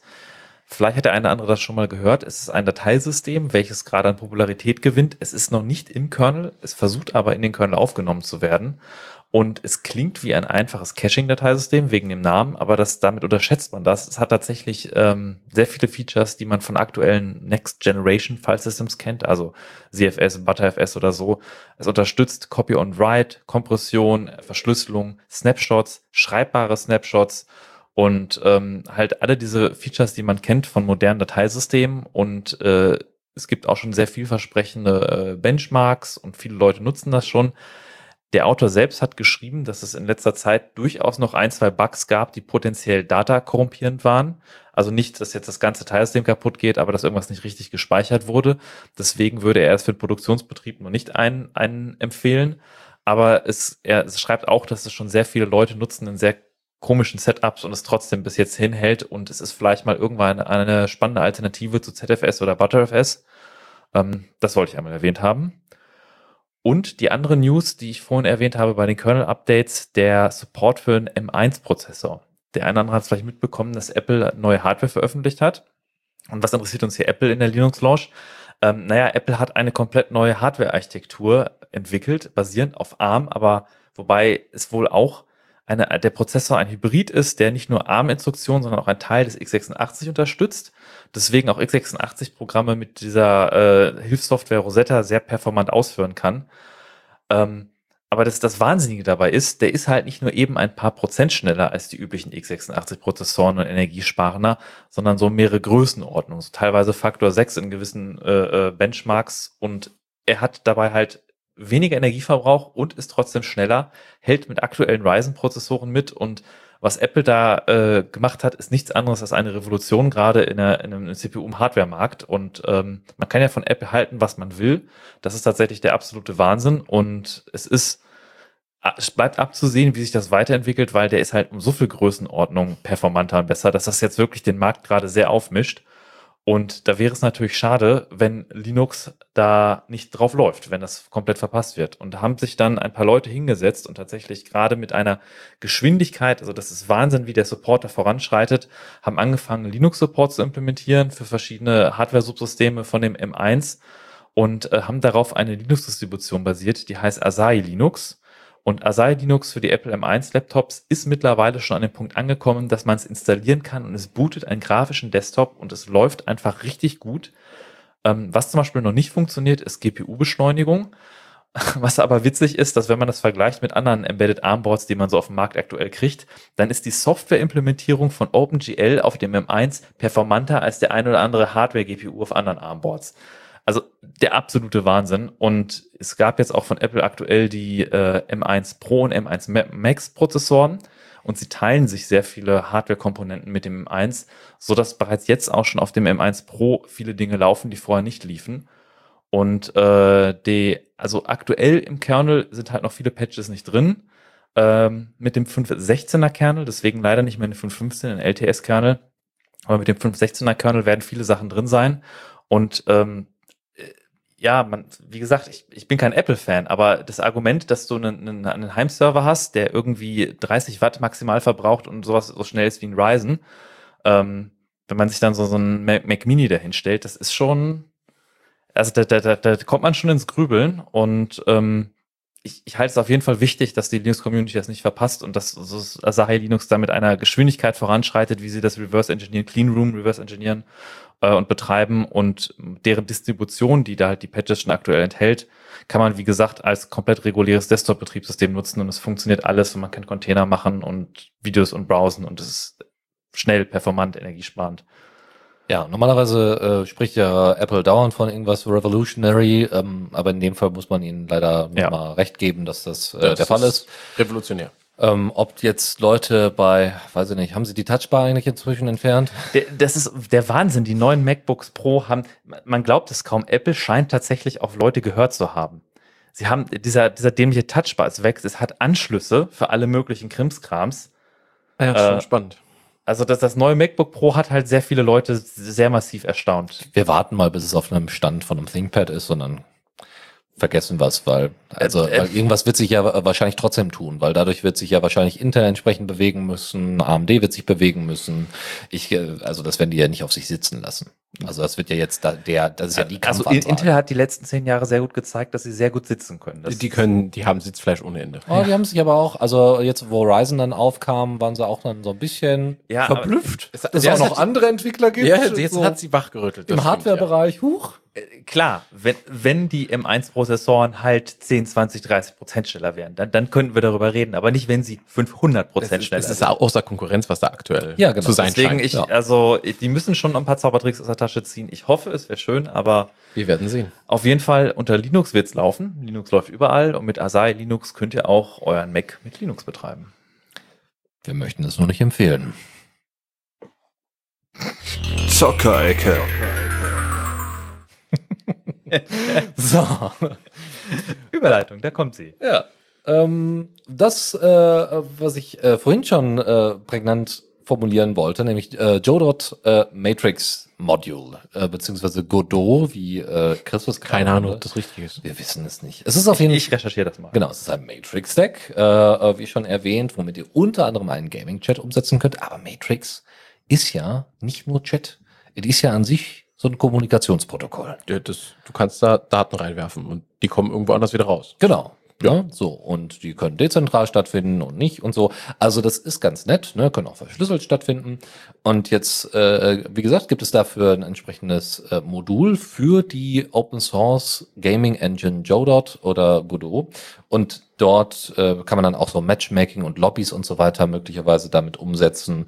Ein paar Sachen sind schon vorimplementiert. Diese Entwicklung, also es ist kein neues kein neues Projekt, das gibt es schon seit einigen Jahren, so drei, vier Jahren oder so. Ähm, aber es wird auch weiterhin genutzt, weiterentwickelt. Es gibt nur leider keine ordentlichen Releases, was so ein bisschen schade ist und liegt auf GitLab so ein bisschen rum. Aber schaut euch das einfach gerne mal an. Probiert das vielleicht mal für euch aus, wenn ihr das nutzen wollt. Und ähm, wäre natürlich spannend, wenn in Zukunft auch immer mehr Spiele einfach das Matrix-Protokoll entsprechend implementiert haben. Also äh, nach dem Forum, wo es bereits aktive Diskussionen dazu gibt, ist es Godot. Nach dem, nach dem französischen En Entendant Godot, ich habe das bestimmt Warten vollkommen auf falsch Godot. Ich, hab, ich denke mal an Warten auf Godot, an das Theaterstück. Hätten Ja, wir das dann- auch geklärt. Dann warten wir bei diesem Modul einfach auf Releases. Hoffentlich kommen die irgendwann. Aber Releases äh, sind ja auch äh, bei anderen Projekten ein kleines Problem, nämlich zum Beispiel bei Valoran. Ähm, weil, ja, die paketieren die die Sachen, aber ist ein Nightly-Bild wirklich ein Release? Weiß ich nicht. Aber die letzte Release-Party gab es ja tatsächlich auch in die Version 0.11. Ihr erinnert euch, hatte ich vor einigen Sendungen ja schon mal von erzählt. Ähm, es ist ja noch ein Spiel, das sich in der Alpha befindet, aber wie jedes, äh, wie jeden Monat erzähle ich euch auch diesen Monat kurz, was da so gerade passiert. Und was für mich der tatsächlich spannendste Punkt ist, ist, ähm, dass aktuell im Projekt darüber diskutiert wird, äh, Incremental Downloads in Airshipper zu ermöglichen. Das heißt, abzugleichen über Hash-Werte, welche Dateien sich tatsächlich geändert haben und welche nicht. Und dann irgendwie nur ein Teil der knapp 200 Megabyte Downloadgröße mitzunehmen, ähm, um dann eben die Gesamtdownloadgröße für ein neues, äh, für einen neuen Nightly-Bild ein bisschen zu verringern, weil man stelle sich vor, es gibt jetzt irgendwie 10.000 Sch- Spielende aktiv, die laden jeden Tag 200 Megabyte runter von irgendeiner API oder von irgendeinem Server, von GitHub oder von GitLab oder von weiß weiß ich woher. Das ist einiges. Und bei 10.000 bin ich wahrscheinlich weit unter der tatsächlichen Zahl und äh, das zu reduzieren und effizienter zu machen, ist, glaube ich, nicht nur schön für Leute, die, äh, sag ich jetzt mal, jeden Tag das Spiel tatsächlich spielen und aktualisieren müssen, sondern vor allen Dingen für diejenigen, die vielleicht auch nicht so die krasse Leitung haben. Wir wissen ja, äh, Deutschland ist DSL-Land und DSL-Land ist manchmal nicht ganz so flott unterwegs. Was gibt es noch? Ähm, es gibt Fortschritte beim Schleichen und Verstecken. Ähm, so können nämlich Waffen nun auch beim Schleichen gezogen werden. Dafür gibt es passende Animationen. Ähm, und auch die Rüstungen haben nun ein Verstecken, also einen Stealth-Wert, welcher den Erfolg des Schleichens beeinflusst. Wobei das abgebildet wird darüber, dass sich die Wahrnehmungs, äh, dass die Wahrnehmungsfähigkeit von NPCs sich dadurch verändert. Das heißt, je nachdem, was für einen Stealth-Wert ein Charakter hat, desto besser oder schlechter kann er von anderen Charakteren wahrgenommen werden, äh, wenn das geprüft wird vom Spiel. Ähm, des Weiteren gibt es mehr Schmuck, mehr Bling Bling, mehr Bling Bling Bling für alle. Äh, vor allen Dingen mehr Halsketten, vor allen Dingen und ein Rework der bisher schon implementierten Ringe. Ähm, und in dem Word Generation äh, Algorithmen hat sich auch noch ein bisschen was verändert. Da gibt es jetzt neue Sachen, nämlich unter anderem sind jetzt Büsche implementiert, die gibt es jetzt ganz neu, die werden nun generiert. Ebenso wie neue äh, Mob-Spots, nämlich ein Gnarlingbaum, eine Trollhöhle und ein Schiffswrack. Die Schiffswracks gab es auch schon vorher, nur nicht als Spots. Das waren vorher irgendwelche äh, größeren äh, Elemente, die dort abgebildet wurden. Das ist jetzt etwas äh, effizienter und auch performanter dadurch, dass man das in diesen neue Spot-Objekt reingepackt hat. Und es gibt von diesem neuen spawnbaren Schiffstyp, ich hatte beim letzten Mal erzählt, man kann sich jetzt so ein Segelschiff spawnen. Es gibt jetzt auch noch die größte Variante. Statt eines kleinen Segelbootes könnt ihr jetzt auch eine ganze Galeone spawnen und dauert mit über die Weltmeere, Weltmeere segeln, nicht Meldwehre. Ihr wisst, was ich meine. Ähm, ja, das äh, zu äh, diesem Monat in Valorant. Und eine letzte News von der Zockerecke ist Lux Torpeda. Das ist so etwas wie Proton für neu implementierte Game Engines. Äh, wir erinnern uns an Open Morrowind oder OpenMW und vieler weitere äh, Reimplementationen. Ich glaube von BioWare, also hier so ein Star Wars Knights of the Old Republic gab es auch einige Neuimplementierungen, so dass sie die oder OpenTTD, ne, Transport Tycoon und so.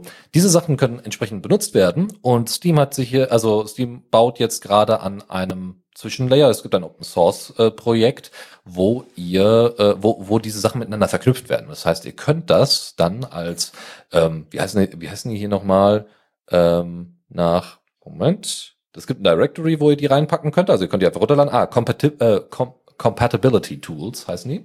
Dort könnt ihr also einfach das Projekt run- also entsprechend runterladen, da rein exportieren und könnt dann einfach Steam neu starten und habt damit die Möglichkeit, äh, entsprechend über den Big Picture Mode oder auch dann später über die Steam Deck einfach direkt diese Sachen zu nutzen. Auch mit Controller Support. Das kommt von Valve. Das kommt, soweit ich das richtig gesehen habe, von Valve, ja. Das ist ja der Wahnsinn. Genau. Also äh, die, man überhaupt der Wahnsinn, dass es Projekte gibt, die die Original-Engines halt so natur so getreu nachimplementieren und dafür sorgen, dass sie auf offenen Betriebssystemen laufen. Ja, aber Obwohl, das ist jetzt von Dreamer, also von einem User Dreamer. Nee, da gab's, nee, aber, aber sagen wir mal so, es kann mitbenutzt werden in Steam. Also es scheint Ach so, jetzt nicht, okay, also kein offizielles. es ist kein offizieller nicht offiziell von Valve, aber es ist trotzdem das Nutzermechanismus, dass man dann halt diese Engine dann nutzen kann für die Spiele. Das ist äh, cool. Abgefahren. Genau, es gibt da noch so ein paar andere Sachen, die auf der Webseite entsprechend zu finden sind, äh, nämlich einmal Boxtron, was benutzt wird für DOS-Games und äh, Roberta, was äh, verwendet wird, um äh, dann native, äh, nativ die Linux Scum VM zu verwenden. Ha, die Scum VM. Hm. Auch die gute alte Scum VM. Ah, DOSBox, das, äh, das probiere ich auch mal aus. Boxtron, das probiere ich mal aus. Äh, Wer es nicht kennt, die Scum VM ist die Engine, die Scripting-Engine, die LucasArts verwenden, verwendet hat für die meisten ihrer alten Click-and-Point-Adventure, auch teilweise, sogar teilweise neuere Titel. Und es ist halt äh, Day of the Tentacle, ähm, ähm, Monkey Monkey Island, Island etc. Äh, Zack McCracken. Genau. Genau. Also, wo gemerkt, es steht auch auf der Webseite, muss man leider sagen. Also, unofficial Steam Play Compatibility Tools, die ihr euch ein, anschauen könnt. Also Lux Torpeda, Boxtron und Roberta. Ähm, genau. Und äh, deswegen, wie gesagt, einfache Installation, gerne mal ausprobieren und dann gerne uns auch mal berichten, wie es so gelaufen ist. Kommando der Woche. Und hier habe ich euch heute ein kleines Tool mitgebracht namens NetHawks. Und zwar ist das ein Kommandozeilen-Utility, was ihr aufrufen könnt und was einfach den Kernel und eure Interface abfragt, was Netzwerktransfer verbraucht. Also es schlüsselt auf nach Process ID, kann man halt sehen, welcher Prozess gerade wie viel Netzwerk verbraucht. Und ähm, ich hatte das zum Beispiel genutzt, wenn ich mit dem Handy getethert habe und dann online bin, dann zählt ja jedes Bit und Byte, was man nach online schickt. Und dann sieht man im Hintergrund, dass da irgendwas passiert. Man weiß nicht, was sendet denn gerade mein Traffic hin und her. Da kann euch NetHawks auf der Kommandozeile genau sagen, welcher Prozess gerade Netzwerkverkehr verbraucht. Tipps und Tricks. Und auch da fange ich an mit einem Projekt, welches ich bei den Kollegen von Jupiter Broadcasting äh, mitbekommen habe. Das heißt TubeSync. Und zwar gibt es ja, wir hatten auch schon dieses YouTube Download und YouTube DLP. DL, Ja, YouTube, äh, also YTDLP. YTDLP. Ähm, genau, und äh, ähm, das sind Kommandozeilen-Utilities zum Runterladen der Sachen. Und TubeSync ist quasi ein, ein, es beschreibt sich selbst als persönlicher Videorekorder, PVR, äh, für, für einen selbst, dass man seine YouTube-Kanäle dort äh, einrichten kann. Das hat ein kleines Webinterface und es quasi automatisiert, wenn es neue Releases auf diesen Kanälen gibt, die runterlädt und mit Metadaten bei sich einsortiert und die dann halt direkt zur Verfügung hat und hat dann ein kleines schönes Webinterface dazu mit Statistiken dazu und kann sich dann halt seine Lieblingskanäle direkt dort eintragen und hat dann diese Metadateien bei sich auf dem Server zum Gucken. Und gleich als nächstes Projekt habe ich mitgebracht Media CMS, was quasi ein vom Webinterface ein Clone von YouTube ist. Also sie haben sich angelehnt an YouTube, aber was jetzt nicht heißen muss, dass das schlecht ist, weil sie haben wirklich die, die, die guten Konzepte von dem YouTube Webinterface übernommen. Nur es liefert halt einem die eigenen Mediadaten aus, die man selber auf dem Server hat.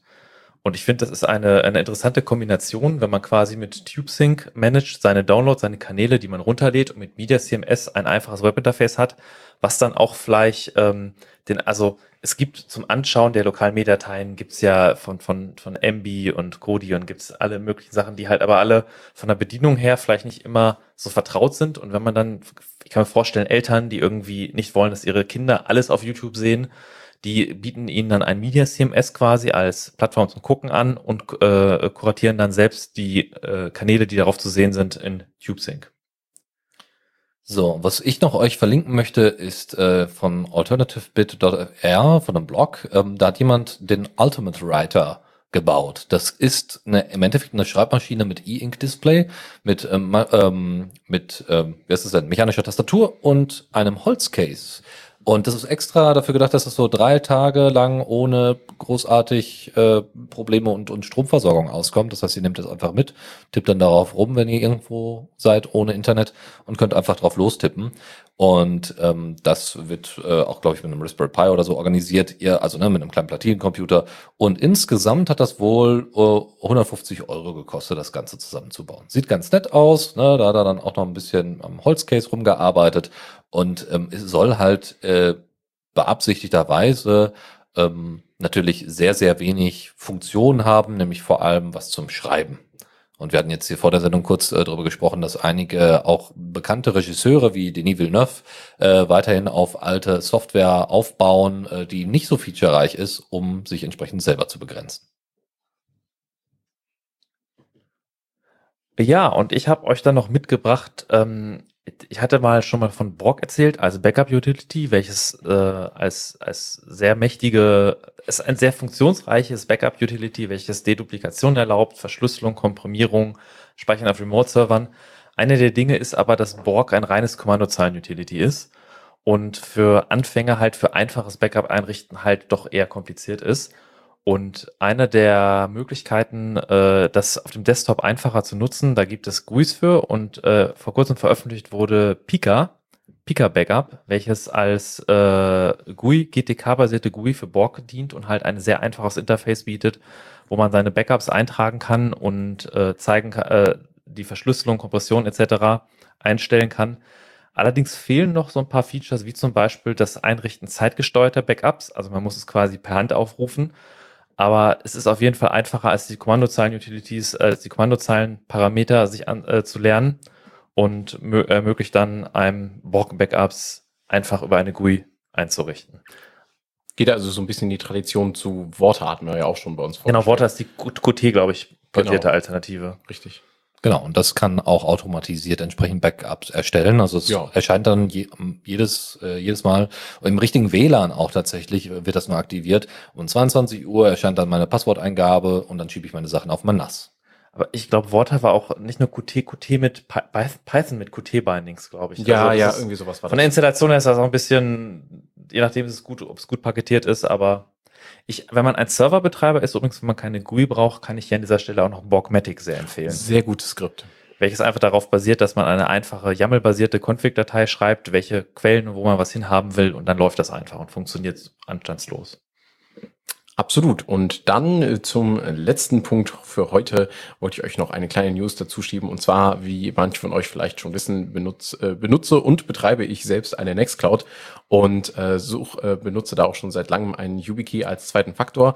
Es gibt aber auch noch andere Authentifizierungsmöglichkeiten und unter anderem äh, soll ja auch äh, nicht zuletzt im Rahmen des E-Government der neue Personalausweis, der sollte ja äh, ganz viele tolle neue äh, Applikationen ermöglichen und soll ja auch als Authentifizierungsmechanismus dienen. Und äh, es gibt tatsächlich jetzt ein EID-Authentifizierungs-Plugin für die Nextcloud, das wir verwenden können. Ich habe das schon aktiviert und erfolgreich mal benutzt, so zum Testen. Es ist also ohne weiteres benutzbar. Natürlich ist es fraglich, äh, je nachdem, in was für einem Umfeld man sich bewegt und was so die ähm, sage ich jetzt mal, die Gefährdungsvektoren der jeweilig äh, einzelnen Personen so sind, möchte man vielleicht nicht unbedingt ein von staatlicher Seite ausgestelltes Dokument zur Authentifizierung verwenden. Wer weiß, was die da alles Schlimmes tun können, TM. Aber es funktioniert sehr gut und äh, da kann ich einfach nur mal empfehlen, probiert es gerne mal aus, wenn ihr einen EID-aktivierten neuen Personalausweis besitzt. Und wenn es ansonsten keine Kommentare mehr dazu gibt, würde ich sagen, herzlichen Dank, dass ihr alle dabei wart. Und äh, vielen Dank auch nochmal an Dennis und Michael, die mit mir zusammen hier diese Linux Lounge besser vorbereitet haben als je zuvor, trotz neues Hardware-Setups und allem drum und dran. Wir müssen uns da tatsächlich mal auf die Schulter klopfen. Das hat heute wirklich gut funktioniert. Und äh, und was wir gleich noch haben, ist äh, natürlich äh, nach unserer Sendung sind wir immer noch ein bisschen auf dem Stream. Wenn ihr also mit uns chatten wollt und äh, wir da direkt drauf reagieren wollen, können, sollen, dann können wir das gerne tun. Und äh, für alle, die das im Podcast nachhören, äh, wie gesagt, schaut immer mal wieder bei uns auf dem Mastodon-Account oder Twitter-Account nach. Dort kriegt ihr dann immer die aktuellsten Nachrichten und wir versuchen auch dort in Zukunft ein bisschen aktiver zu sein, damit ihr immer ein bisschen mehr von uns mitbekommt und auch mal an bestimmte Thematiken und so weiter ein bisschen näher herangeführt werdet. Genau, kommt zu uns in den Chat. Das ist äh, Raute the Radio CC Libera.chat auf Matrix. Da könnt ihr gleich noch mit uns chatten und ähm, ich fand das auch klasse. Also Audio hat funktioniert, interessante Diskussion. Vielen Dank.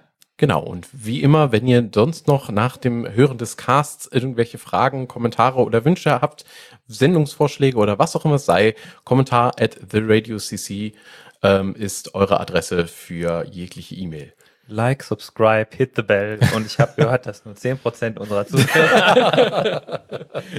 Wir sind raus. Einen Tschüss. schönen Sonntagabend. Ja, bis demnächst. Ciao, ciao.